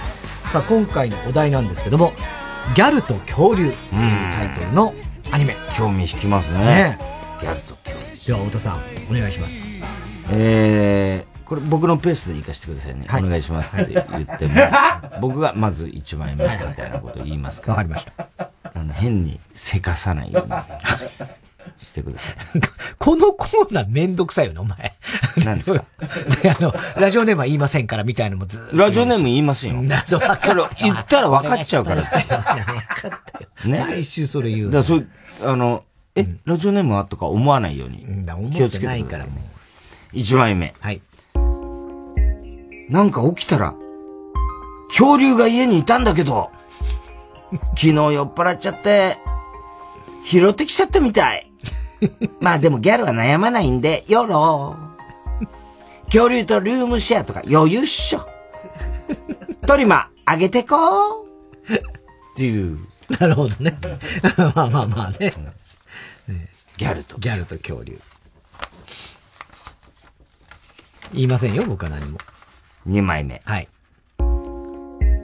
世界初の恐竜の教師となったティラノサウルスのテラノは、担任として受け持ったクラスの生生徒の一人、学校内では有名な問題児であるギャルのトシコに出会う。最初は手を焼くテラノだったが、次第に熱意が伝わり、トシコも問題を起こさなくなる。しかし、恐竜の教師に反対する PTA からの圧力により、テラノは学校を追われてしまう。そこで、としこと生徒たちが取った行動とは、うん。学園もの。世界初恐竜の教師。ね 世界初だろうな、恐竜。教師どころじゃないよね、もうね。恐竜がいたらね。えー、3枚目いきます。ギャルと恐竜は、現役女子高生漫画家の沈黙のフラペチーノ氏が、ツイッターに投稿した4コマ漫画が現在の原作の日常系ギャグアニメで、劇画タッチでコアモテに書かれた恐竜がギャル語を話すという、一見アンバランスにも見える姿が逆にマッチして笑えると、若者の間で密かな流行となっている。また、作中に登場する、マジ白亜紀ダリーや、草食恐竜とか草生える WW といったセリフは LINE スタンプとしても人気がうん。あるという。はい。はい。面白いね。うん。草食恐竜、草生える。えー、続いて4枚目でした。はい。4枚目ね。山田太一郎はどこにでもいる何もない男子高校生。そんな彼に美人だが遊び人と噂のギャル、笹山ルナがお願いをしてくる。彼氏とクリスマスにお泊まりをするんだけど、処女なのをバレたくないんだ。だから、キャラを守るために処女を捨てたいという、ルナからの意外すぎるお願いに、太一郎は流されるままホテルへ。うん。見た目とは裏腹に経験のないルナは男性器を見るなに、見るなり、こんなの恐竜じゃん。と、怖がってしまい、結局最後までできずじまい。なんだそれ。失敗したことで泣き出したルナを、太一郎は慰め、そしてクリスマスには、までには必ず僕が処女を捨てさせてあげると、おかしな約束をするのだった。接点のなかった二人がセックスで繋がろうとしたとき、そこにあるのは友情か性欲か、身勝手さか、それとも、運命のクリスマスまでカウントダウンが始まる。何言ってんだよ。何あるか。こんなの恐竜じゃんじゃん。えー、そして最後です。はい。恐竜が一もと、一も、一度も、恐竜が一度も絶滅しなかった世界。ああ、面白そう。うん。猿ではなく、恐竜から進化した人類は、うん。なるほど。プテラナミエ、篠原トプス、寺崎あゆみなど、様々な歌姫ギャルを生み出した。彼女らが成功するまでの半生を描いた超大作、超大作に、全レックスが涙する。全レックス霊長類よ。これが令和のジュラシックアイドルだという。面白いじゃん。いや、すげえな。以上5つね。はい。この中で本物が1個あると。そういうことです。えーとね、まず4番山田太一郎のこんなの恐竜じゃん、もう却下。えーっと、ちょっと待ってよ。え、ちょちゃんと答えてくださいね。はい。ちゃんと答えてくださいよ。ああ、正解はこれ。正解これって言います、言います。えーっと、俺はね、うーん、選ぶとしたら、うーん、3番、現役女子。違うんだ。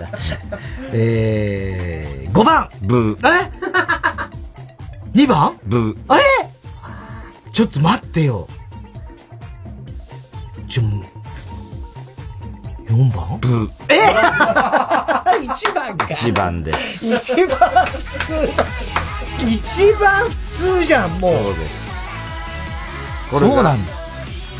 えー、ギャルと恐竜。うんだから最初の、ルームシェアえールームシェア。トリマ恐竜がいた上げてこうっていうね。あ恐竜が急急にルームシェアしなるほど。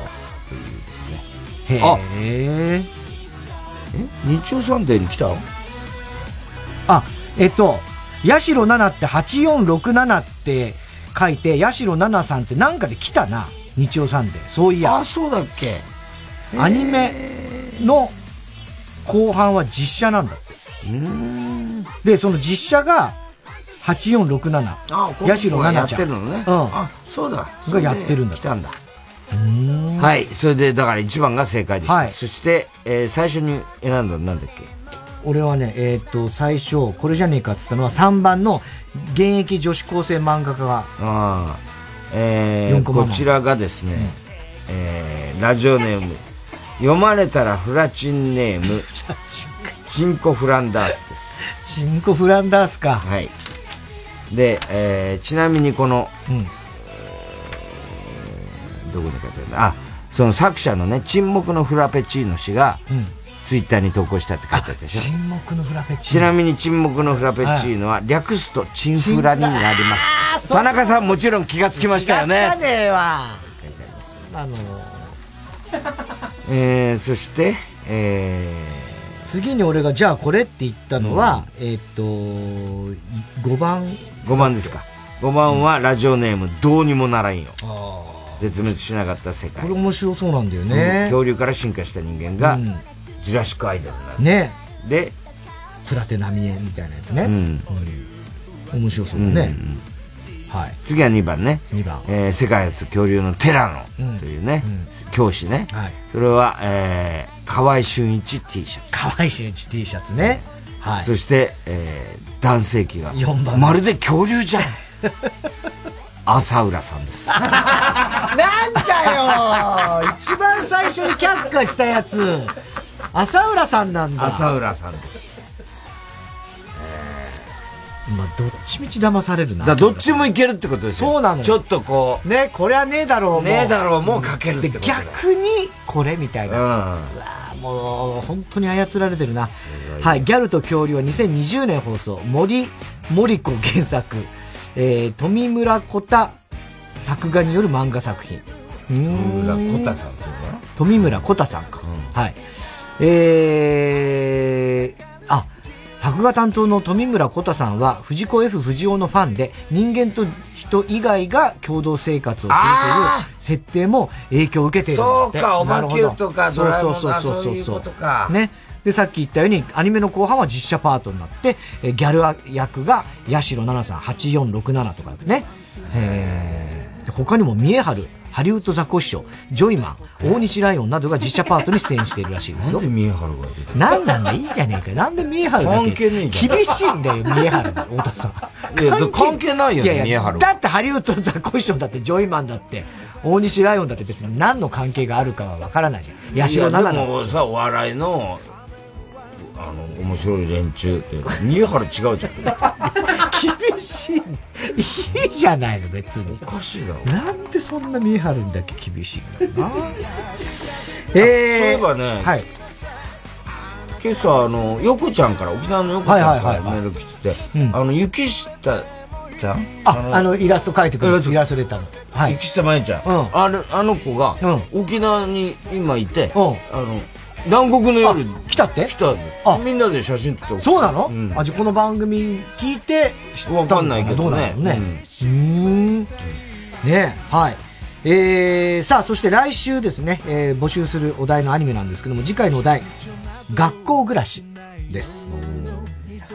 ひらがなで学校暮らし。全これ部ひらがな。なんとなくね、まあね、隅っこ暮らしとか今ね、人気ですけどね、キャラクター。ストレートに行けば予想はなんか学校学園ものかなみたいな。ね。で、学校で暮らしている。まあ、だ、何が、用務員さんまあ、用務員さんなんだね。そういうことなのかな。うん。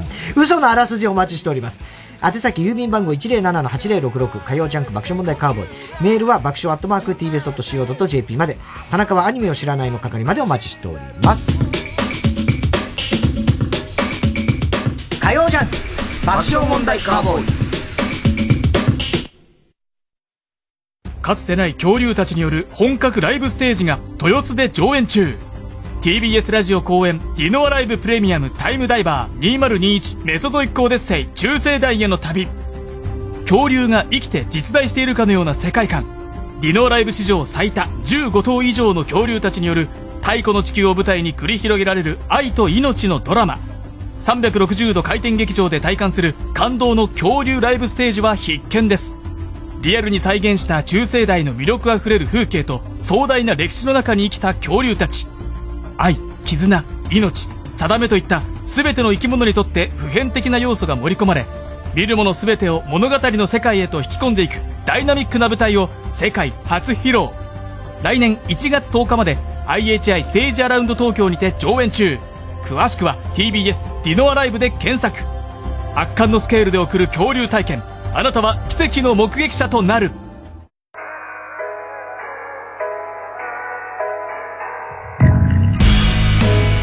ここでバンデショップのレセプションをお聞きください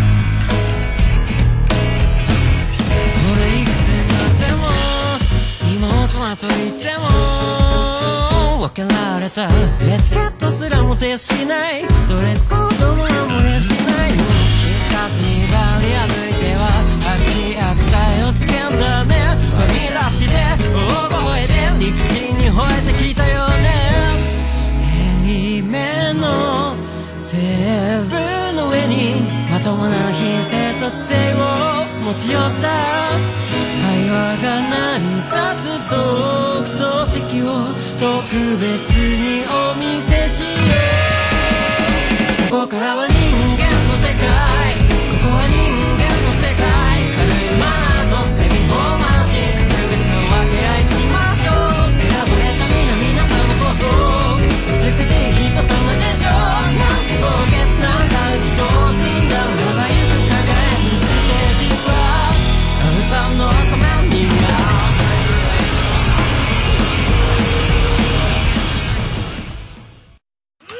世界800万人が熱狂した和太鼓エンターテインメントドラムタオ。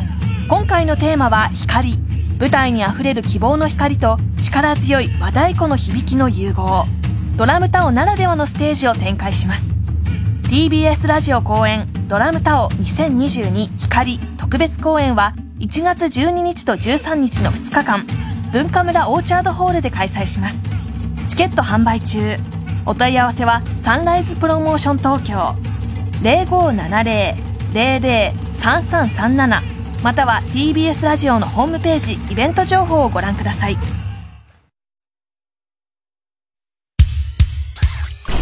曜じゃん。爆笑問題カーボーイ。さあ、ここでお知らせです。開局70周年記念、TBS ラジオ公式読本が12月2日木曜日に発売されます。え武田砂鉄さんが TBS ラジオのパーソナリティにインタビュー。えー、生島博士。やるんじゃなかったって言ってましたよね。えーもうそんなこと言ってないですよ。ね。森本武郎、遠藤康子、ジェーンスー、赤江玉緒、荻上チキ、ライムスター歌丸、大沢優里、毒まむし三太夫、爆笑問題、他。えー、あの人の TBS ラジオでは、パーソナリティが TBS ラジオについて聞こう。小沢金、岸谷五郎、岸谷、渡辺真理。あ、渡辺真理も書いてんだ。荒川京慶。お、よく書いたね。ね なんだ、書いてもいいじゃない。浅木邦子。あんまいいやめ方したいやいや印象が。そんなこと言わなくていいんだよ。山里亮太、ハライチ、他。ね。山里も書いてんの？気候ですからね、書いてんですかね。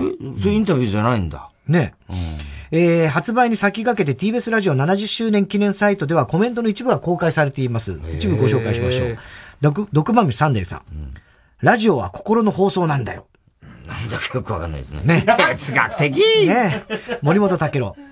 たかだか70年。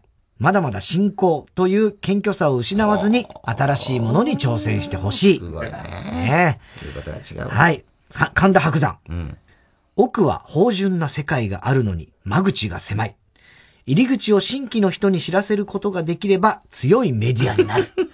あいつさ、あいつこれね、刺さるるって今やってんだよ。はいはい必ずね、始まる前に俺の楽屋に来て、10分くらい話してくんだよ。あいつ散々俺のことピカソゲーはいはいはいはいピカソゲーってバカにするんじゃないあいつこの間俺の楽屋来てさ、き T シャツ見たらさ、ゴッホって書いてある。お前はなんだよつってなんだそのゴッホっつうのはよカタカナで。カタカナでゴッホって書いてあるんだよ。T シャツ着てたね。俺もピカソ T シャツ着ようかなって言ったんだけど。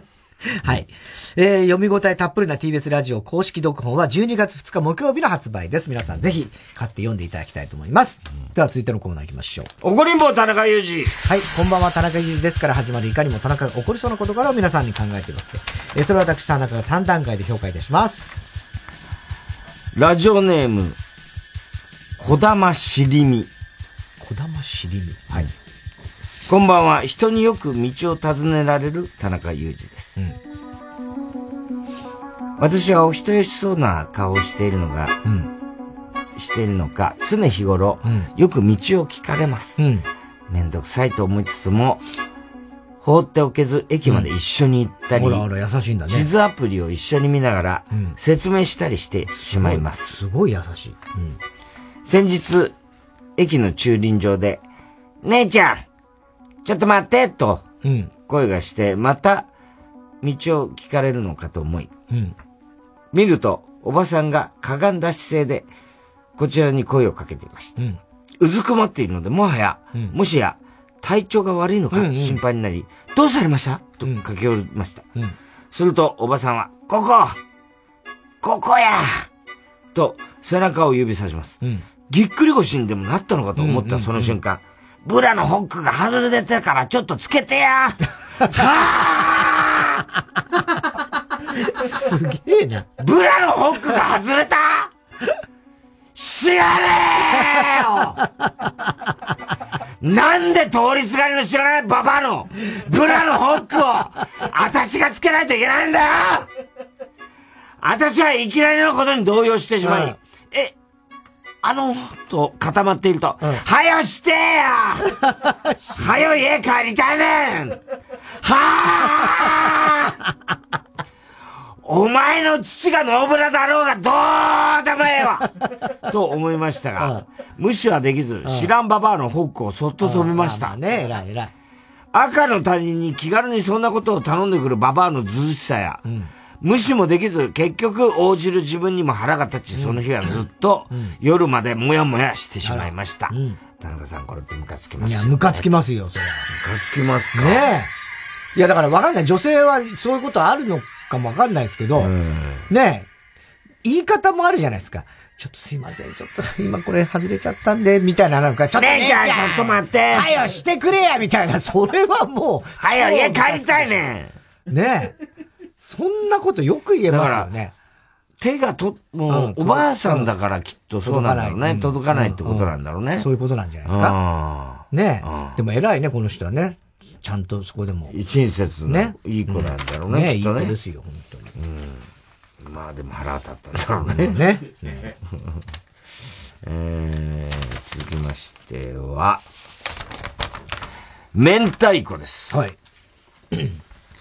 太田さん、明太子でも、明太天子でも、別にどっちでもいいと思っているし、そもそも違いに気がつかなかった人、こんばんは。相当剣がありますけど。あの、前ね、その、お男の人か女の人かも分からず、で、なんかお女の子だって分かって、お父さんが、あ、女の子だったんだね、みたいになった時に、いや、俺別に、どっちとも思ってなかったみたいな、ちょっと冷たい反応しちゃったんで、その、多分、それ、根に持ってます根に持たれてると思うんですけど。すぐ傷ついたと思います。そうですよね。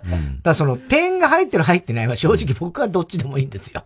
それによってほら、はい。だって、それはもう明太子さんの自由ですから。うん。うん。でもそもそも気づかん。いや、それは、だって前、大戸さんが言ったじゃないですか。明太天子。みたいな、なんかあったでしょ、だからそ、それでし知りましたけど、僕はその文字自体は見てないので、別に本当にどっちでもいい。それは、明太天でも。文字はどう、どういう文字だと思ってます？え？明るい、太った子供じゃないの？ひらがなです。いや、ごめん。それはしょうがない。俺は悪くない、そこまで興味ありませんかいや、じゃあ興味あるなしじゃなくて、だって俺はメールを読まないから。だから、その、自体どうでもいいんですね、明太子のことは、じゃあ。いや、でも最近よく送ってもらってるから、それありがたいと思ってるし。うん。警察を呼んだ田中裕二です。どうした？ある日出かけようと玄関を出たら、我が家の前に車が止まっていました。うん。誰だこんなところで車を止めやがってと思うも、そのまま出かけ、帰ってきたら車はいなくなっていました。それから3日後、さあジョギングに行くかと。玄関を開けたら、またしても同じ車が止まっていました。しかも私が道路に出るのに難儀するぐらい玄関にぴったりくっついて止まっているんです。これはあまりにも悪質だと思った私は警察を呼んだ。ごめんの一言では済まない事態には、警察を呼ぶに限る。やがておまわりさんがやってきた。なんかが、デスマス調だったのに。やってきた。これこれこうで困ってますと説明してたら、道路の脇道からババアがひょっこり出てきて、警察がいるのを見て回れ右して去っていった。私はあのババアが犯人だと瞬時に察知し、おまわりさんに、なんか今た、今、逃げた人がいました！と言ったが、もう姿はない。けど、車はあるのでいずれ戻ってくるだろうと思って、待ち構えることにした。やがて10分後、すみませんごめんなさいと、そのババアが笑いながらテヘペロ状態のぶりっ子小走りでやってきた。うえー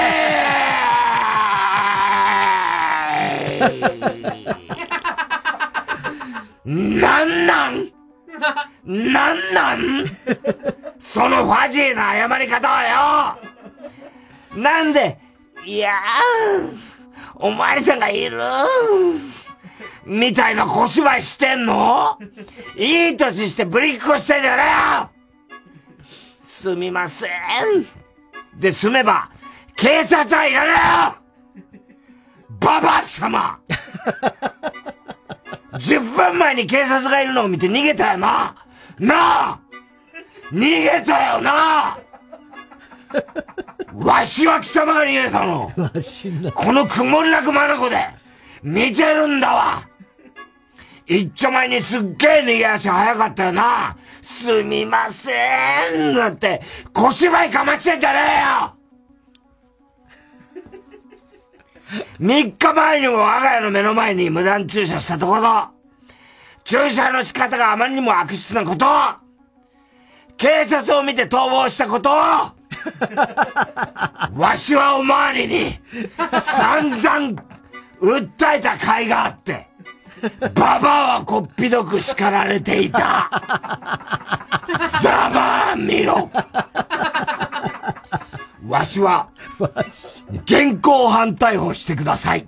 それが無理なら、書類送検してくださいと、言いたい気持ちをぐっとこらえ、しょんぼりしているババアの目の前で、ババアの車の写真を撮って、記録してやったよ。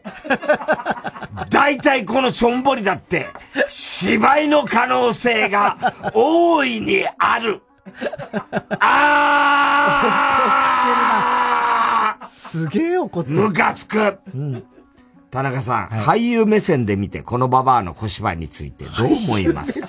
アカデミー女優、助演女優賞ぐらいはもらえますか？もらえねえだろ。どう考えても。超ムカつくね、そら、このババアは。確かにね。ね、ひどいね。警察見て逃げたって、それ見られてるっつうんだから。ね。えー、ラジオネーム、リン。あ、以上ですか？なんだお前。以上です。遅い、どっちが悪いんだよ、今のは 腰上げ悪いのか？以上っていうのは遅かったみたいですよ。秋葉が遅いんだろ？ええ。秋葉がぼーっとしてたお互い、罪のなすり付き合いになってる。最悪だよ。何なんだ、それは。はい、じゃあ続いていきますか？続いてのコーナー。CD 田中はい、CD の歌詞の一部分に、田中が以前この場で喋ったセリフを無理やりくっつけて作品を作ってもらっております。なんだって？わかるだろうが、早く。時間ねえからさっさと言ってくれ。ラジオネーム、極東ベイクライト、チャンピオン、アリスです。それと11月23日、1時52分頃の田中。君はついに立ち上がった血に染まった赤いマットにわずかに開いた君の両目に光る涙が何かを語った。俺久しぶりに勝ったからよ、十何年ぶりにマジでやってよ、その間もよ、いろいろ生活だったからよ、それで泣いちったんだよ、俺よ。全然緊迫感がないね。フォービーだったのね。負けてんじゃねえか、これ。えー、続いて、ラジオネーム、熊木牛五郎。空飛ぶマジンガー Z。水木一郎兄貴ですね。それと、11月23日、2時41分頃の田中。3、2、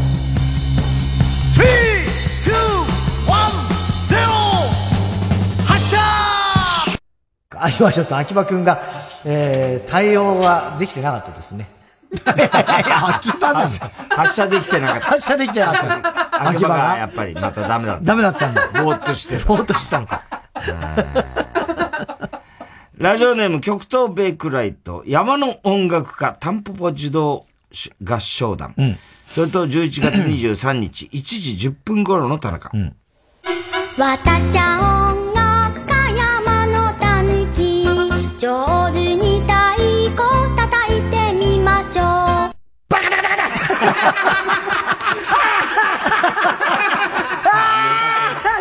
ダメだよこんなタヌキは。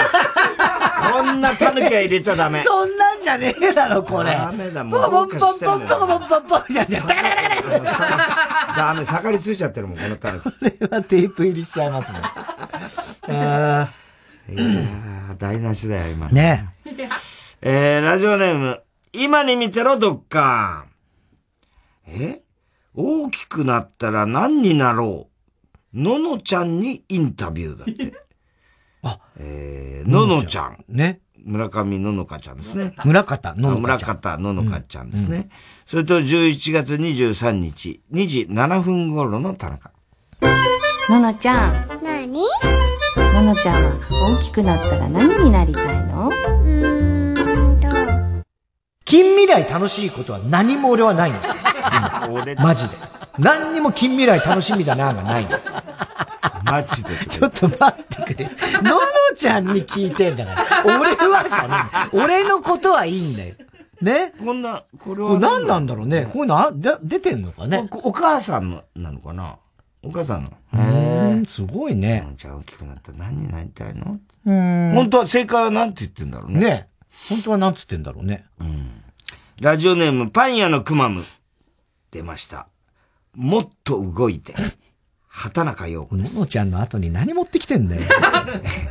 それと2回入ります。11月23日、1時12分頃の田中。だからもっと動いてもっともっともっともっとその時に超熱くなってたから、あちょっとやべえなと思って、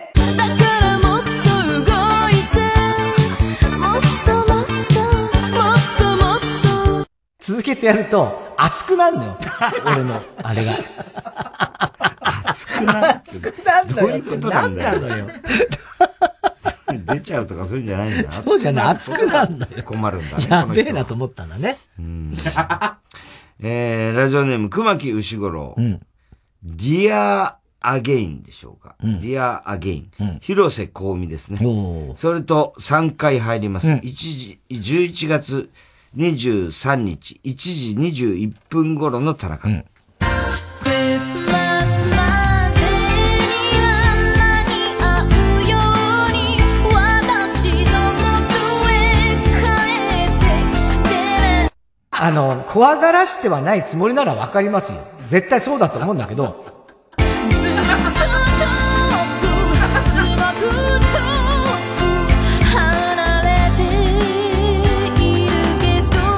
いや、でも、その、なんつうの、威圧感はあるんだ。いつも私を感じていてね泣かせないでね見つめていてねだからお前その気がないのも知ってるよ、別に。お前はそんなイバリンボで威圧してやろうとか、そういうやつじゃないから。どういうやつ威圧感がすごいんだね。いろいろ言ってたからね。テープ入りで。はい。えー、おはがきなどは郵便番号 107-8066TBS ラジオ火曜ジャンク爆笑問題カーボーイ。メールアドレスは爆笑アットマーク TBS.CO.JP。住所氏名も忘れなく。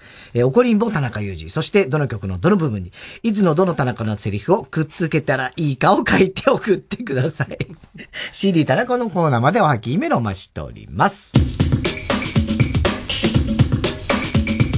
火曜ジャンク爆笑問題カーボーイ。育毛の知識チョップアップ。チョップアップ育毛剤。薄毛に悩む地球人たちを。諦めるな。育毛と発毛促進効果のある有効成分を独自監修で配合。ウェブ売上 Ｎｏ.1 育毛剤。育毛の知識チョップアップ。高橋真理子さよならコンサート開催決定。TBS ラジオ主催高橋真理子コンサート2022東京公演は来年1月30日と2月5日6日の3日間。チケットは12月4日一般発売です。詳しくはホワイトページのウェブサイトをご覧ください。毎週金曜夜12時からの「マイナビラフターナイト」では今注目の若手芸人を紹介しています。ゆう座頭市見て泣きます。すごい大人。空っぽだよ。入れてこいマイナビラフターナイトは毎週金曜夜12時から TBS ラジオジャンクこの時間は小学館中外製薬三和シャッターチャップアップ育毛剤フルタイムシステム他各社の提供でお送りしました。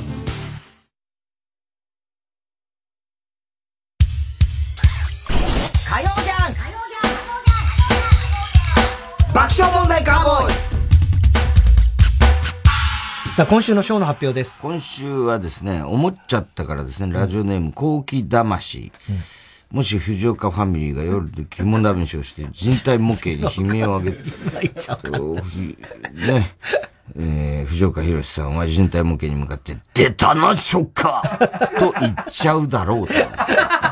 ありそうで今までなかったようなセンスとして、高橋さんの評価を得ました。はい。えー、番組特製のクライファイルを差し上げます。では最後のコーナー参りましょう。カーボーイ大穴のさではい、溺れたエビさんのバカな散歩です。今週のカーボーイの放送の中で起こりそうなことを予想してもらっております。ただし、大穴の予想限定です。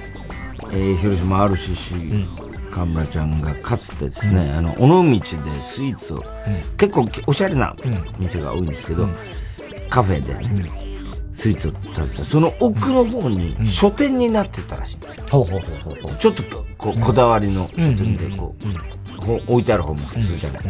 ある本を買いました。それとっても変わった本だったんです。え？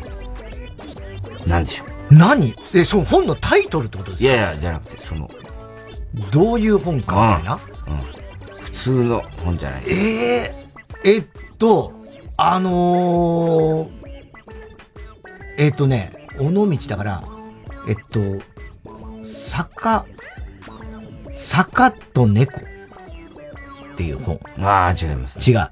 えー、っと、なんだろうね。あのー、本自体が変わってるんです。あ、あだ、飛び出す絵本とかうんそういう、そういうんじゃなくて、えーっと、開くと消えちゃう。開くと消えちゃう本。ページが開くと消えちゃう本。すごいですね。それは確かに。ええ。それがあったらもう大変なことになりますが、そうですね。正解は、だ何々さんからの手紙っていう本で、一冊ずつ、つまり、封筒に入って、で、本当に手紙なんだ。へえ。だから、なん、一冊ずつ、解体だけ買えばいいんだけど、それ短編になってるという。へえ、面白いね。うん。すごいな、それ。あと、中根ちゃんがびっくりしちゃったんだけど、毎年ね、別にそんなことしないんだけど、今年はハロウィンで、ちょっと自分も、ただね、まあ外には出れないから、ハロウィンの日、自分も仮装ちょっとやりたくなって、これ誰にも言ってないんだけど、ハロウィンの日、一日中部屋で、タモリさんの格好してる。そうなんだ。それで過ごした。過ごしたんだ。タモリさんの格好で。サングラスかけて、スーツ。スーツ着てミュージックステーションって。ああ、なるほどね。えー福岡県ラジオネームバナザードアップショー、田中さんが自転車で一番下の娘さんを保育園に送り、家に帰る途中信号待ちをしていると、偶然横を歩いていた鬼塚千春に、千春に、千尋。えー自転車を蹴られる。なんだもう、鬼塚千尋はもう、ネタをすげえ提供してるよね。てか、うちのリスナーが好きなネタなんだよね鬼塚千春が。千春じゃねえ。何なのあいつ。何なんだおめえはよ。鬼塚千尋だよね。千尋。言いにくいないや、いい別に千尋って普通よくある笑福亭グルーチョ、今週もゲストで、錦鯉がやってきて、太田さんが、お前ら2週連続かよと突っ込むが、よーく見てみると、錦鯉ではなくて、ブルース・ウィリスだったことが分かり、驚く。スキンヘッズってだけじゃないけど。えー、ということでね。はい、えー、っと、新しいコーナーね、えー、二つ始まりますので、哲学的というコーナーね。えでー、もそうだ。あと何週目ぐらい ?M1 は。どのぐらい？今日も明けて1日になっちゃってるから。あと4週？うん。4週のうちの、募集が、もう、2週前から。募集まで2週だよ。募集まで2週です。これは、うん。ねえ。えー、あ、あのーお今、高橋さんから、あの、ショックテグルーチョ、あの、メールでね、ブルース・ウィルスって書いてあるんだけど、ウィリス。ウィリスねって、これもう高橋さん、こうもう一番厳しいブルース・ウィリス。ね。昔はウィルス。ブルース・ウィルスって昔は言ってたんだけど、ねうんえー、で、一つはその哲学的なコーナー。で、もう一つは楽しい近未来ということで送ってください。えー、田中アニメの、アニメを知らないはですね、えー、次回のお題は学校暮らし。これの嘘のあらすじも募集しております。えー、べての宛先、郵便番号107-8066、TBS ラジオ火曜ジャンク爆笑問題カーボーイ。メールは爆笑アットマーク TBS.CO.JP です。太田さん、明日は？明日は水曜ヤングジャンク山里お前ウィリスなのかよ？山里？山里なのか？ウィリスなのか？どっち？だ 山里だ山里亮太の不毛な議論です。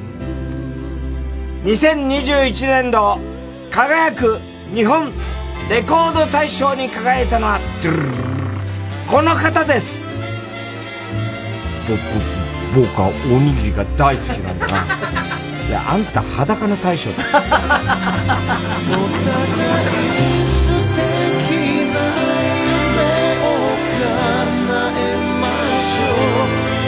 緒に歩いた旅路は果てなく12月2日木曜日夜9時30分放送のスプーンプレゼンツ梶幸恋の一さじは。ゲストに来年デビュー25周年を迎えるシンガーソングライターの菅氏香さんがやってきます。ニューアルバム「シュガーレス3」についてもお聞きしますよ。以前ラジオのゲストにお呼びいただきましてその後は菅氏香記念日を一緒にお祝いする中ですよ。そんな菅氏香さんへの質問メールもどしどしお待ちしております。TBS ラジオ905954 TBS ラジオ 90.5MHz 月曜夜9時30分より放送中かまいたちの「ヘイタクシー」番組グッズは絶賛発売中。3時3時3時3時。3時です